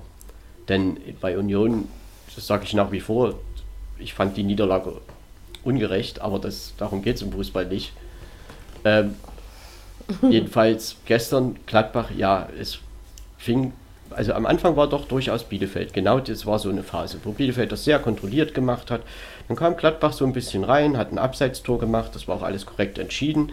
Und ab da war Gladbach dann schon die Mannschaft, die da, ähm, man sieht bei der Mannschaft schon, dass da einfach Potenzial da ist. Das, also das ist ja wirklich eine, durchaus eine der spielstärkeren Mannschaften der Bundesliga und das zeigen sie auch. Aber trotzdem ist das ja genau immer das Thema, gegen eine so defensiv massierte Abwehr da was zu kreieren. Und da das ist auch in Gladbach ein Thema, das ist in Dortmund ein Thema und überall, auch in München und sonst wo. Und das fällt halt manchmal nicht allzu leicht. Und ähm, dann sind sie in Führung gegangen, ja, um sich aber dann zehn Minuten später den verdienten Ausgleich einzufangen. Und, und, da muss ich wirklich sagen, dass das verdient war für Bielefeld, weil sie haben nicht aufgegeben. Und gerade die ersten 20 Minuten der zweiten Halbzeit würde ich sagen, dass Bielefeld die bessere Mannschaft war. Und da fehlte halt die Kaltschnäuzigkeit. Treffen, 2-1 in Führung gehen. Und dann sich hinten reinstellen und Gladbach es schwer machen. Das hat Bielefeld nicht gemacht. Und der Unterschied ist dann halt, Gladbach hat den Knockout innerhalb von drei, vier Minuten hingekriegt. Und dann stand es 3-1. Und dass sich Gladbach dann auch hinstellen kann und sagen, na Freunde, wir lassen jetzt mal einen Ball laufen und das war's dann eben. Das ist schon klar. Denn ich meine, Bielefeld, sie haben schon versucht, damit dran teilzunehmen, aber das offensive Potenzial ist halt nicht, einfach nicht so richtig da. Aber man hat trotzdem auch gesehen, dass es Bielefeld vielen Mannschaften noch schwer machen wird. Es gab hier 18 zu 18 Torschüsse, also Bielefeld 18 Torschüsse in einem Auswärtsspiel Respekt. in Mönchengladbach. Das finde ich auch. Und die Passquote bei Gladbach, und das ist halt äh, wieder ein Ausdruck der spielerischen Stärke, 88 Prozent. Äh, sie können den Ball laufen lassen. Das ist wirklich ein sehr, sehr hoher Wert. Ich glaube sogar der höchste diese, diese, an diesem Spieltag. Bielefeld 75 Prozent, was auch nicht so schlecht ist, gerade für die Arminia. Ballbesitz bei Gladbach 64, 36 Prozent, Zweikampfquote aber auch bei Gladbach 57 zu 43 Prozent. Das ist schon auch deutlich. Und insofern denke ich, rein vom Ergebnis äh, war das jetzt nicht das allergrößte Traumspiel, was Gladbach da hingelegt hat, aber es hat ein bisschen Druck runtergenommen, äh, weil man natürlich äh, auch jetzt einfach in der Pflicht war, nach dem schlechteren, punktemäßig zumindest Saisonstart, da was zu holen. Den Sieg haben sie auch eingefahren und jetzt geht es nach Augsburg. Da tun sie, das ist traditionell ein Angstgegner, sagte ich ja heute schon mal. Äh, aber vielleicht kann man ja dort auch seine, ja, einfach spielerische Überlegenheit einfach mal ausspielen. Und dort, und da bin ich auch bei der Frage, was ich heute schon mal gefragt habe, mit nimmst du auch mal ein dreckiges 1 zu 0? Ich nehme das in Augsburg. Also die müssen die nicht auseinanderspielen. Ja, und ein, ein Riesenunterschied war gestern Abend einfach, Bielefeld hat keinen Lars Stindl, ne? muss man auch sagen. Hat halt letztes Jahr schon, ähm, war der beste Torschütze und beste deutsche Torschütze auch. Ja.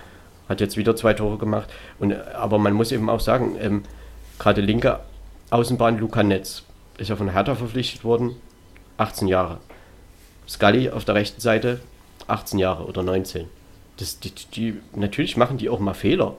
Aber was die so äh, versprechen, was ihnen nachgesagt wird, die haben da schon gute Ansätze gezeigt. Und das äh, hat mir schon gefallen. Und Patrick Herrmann, der kam rein, ist ja schon ewig in Gladbach und hat dann eben auch die Flanken zu diesen zwei Toren gegeben.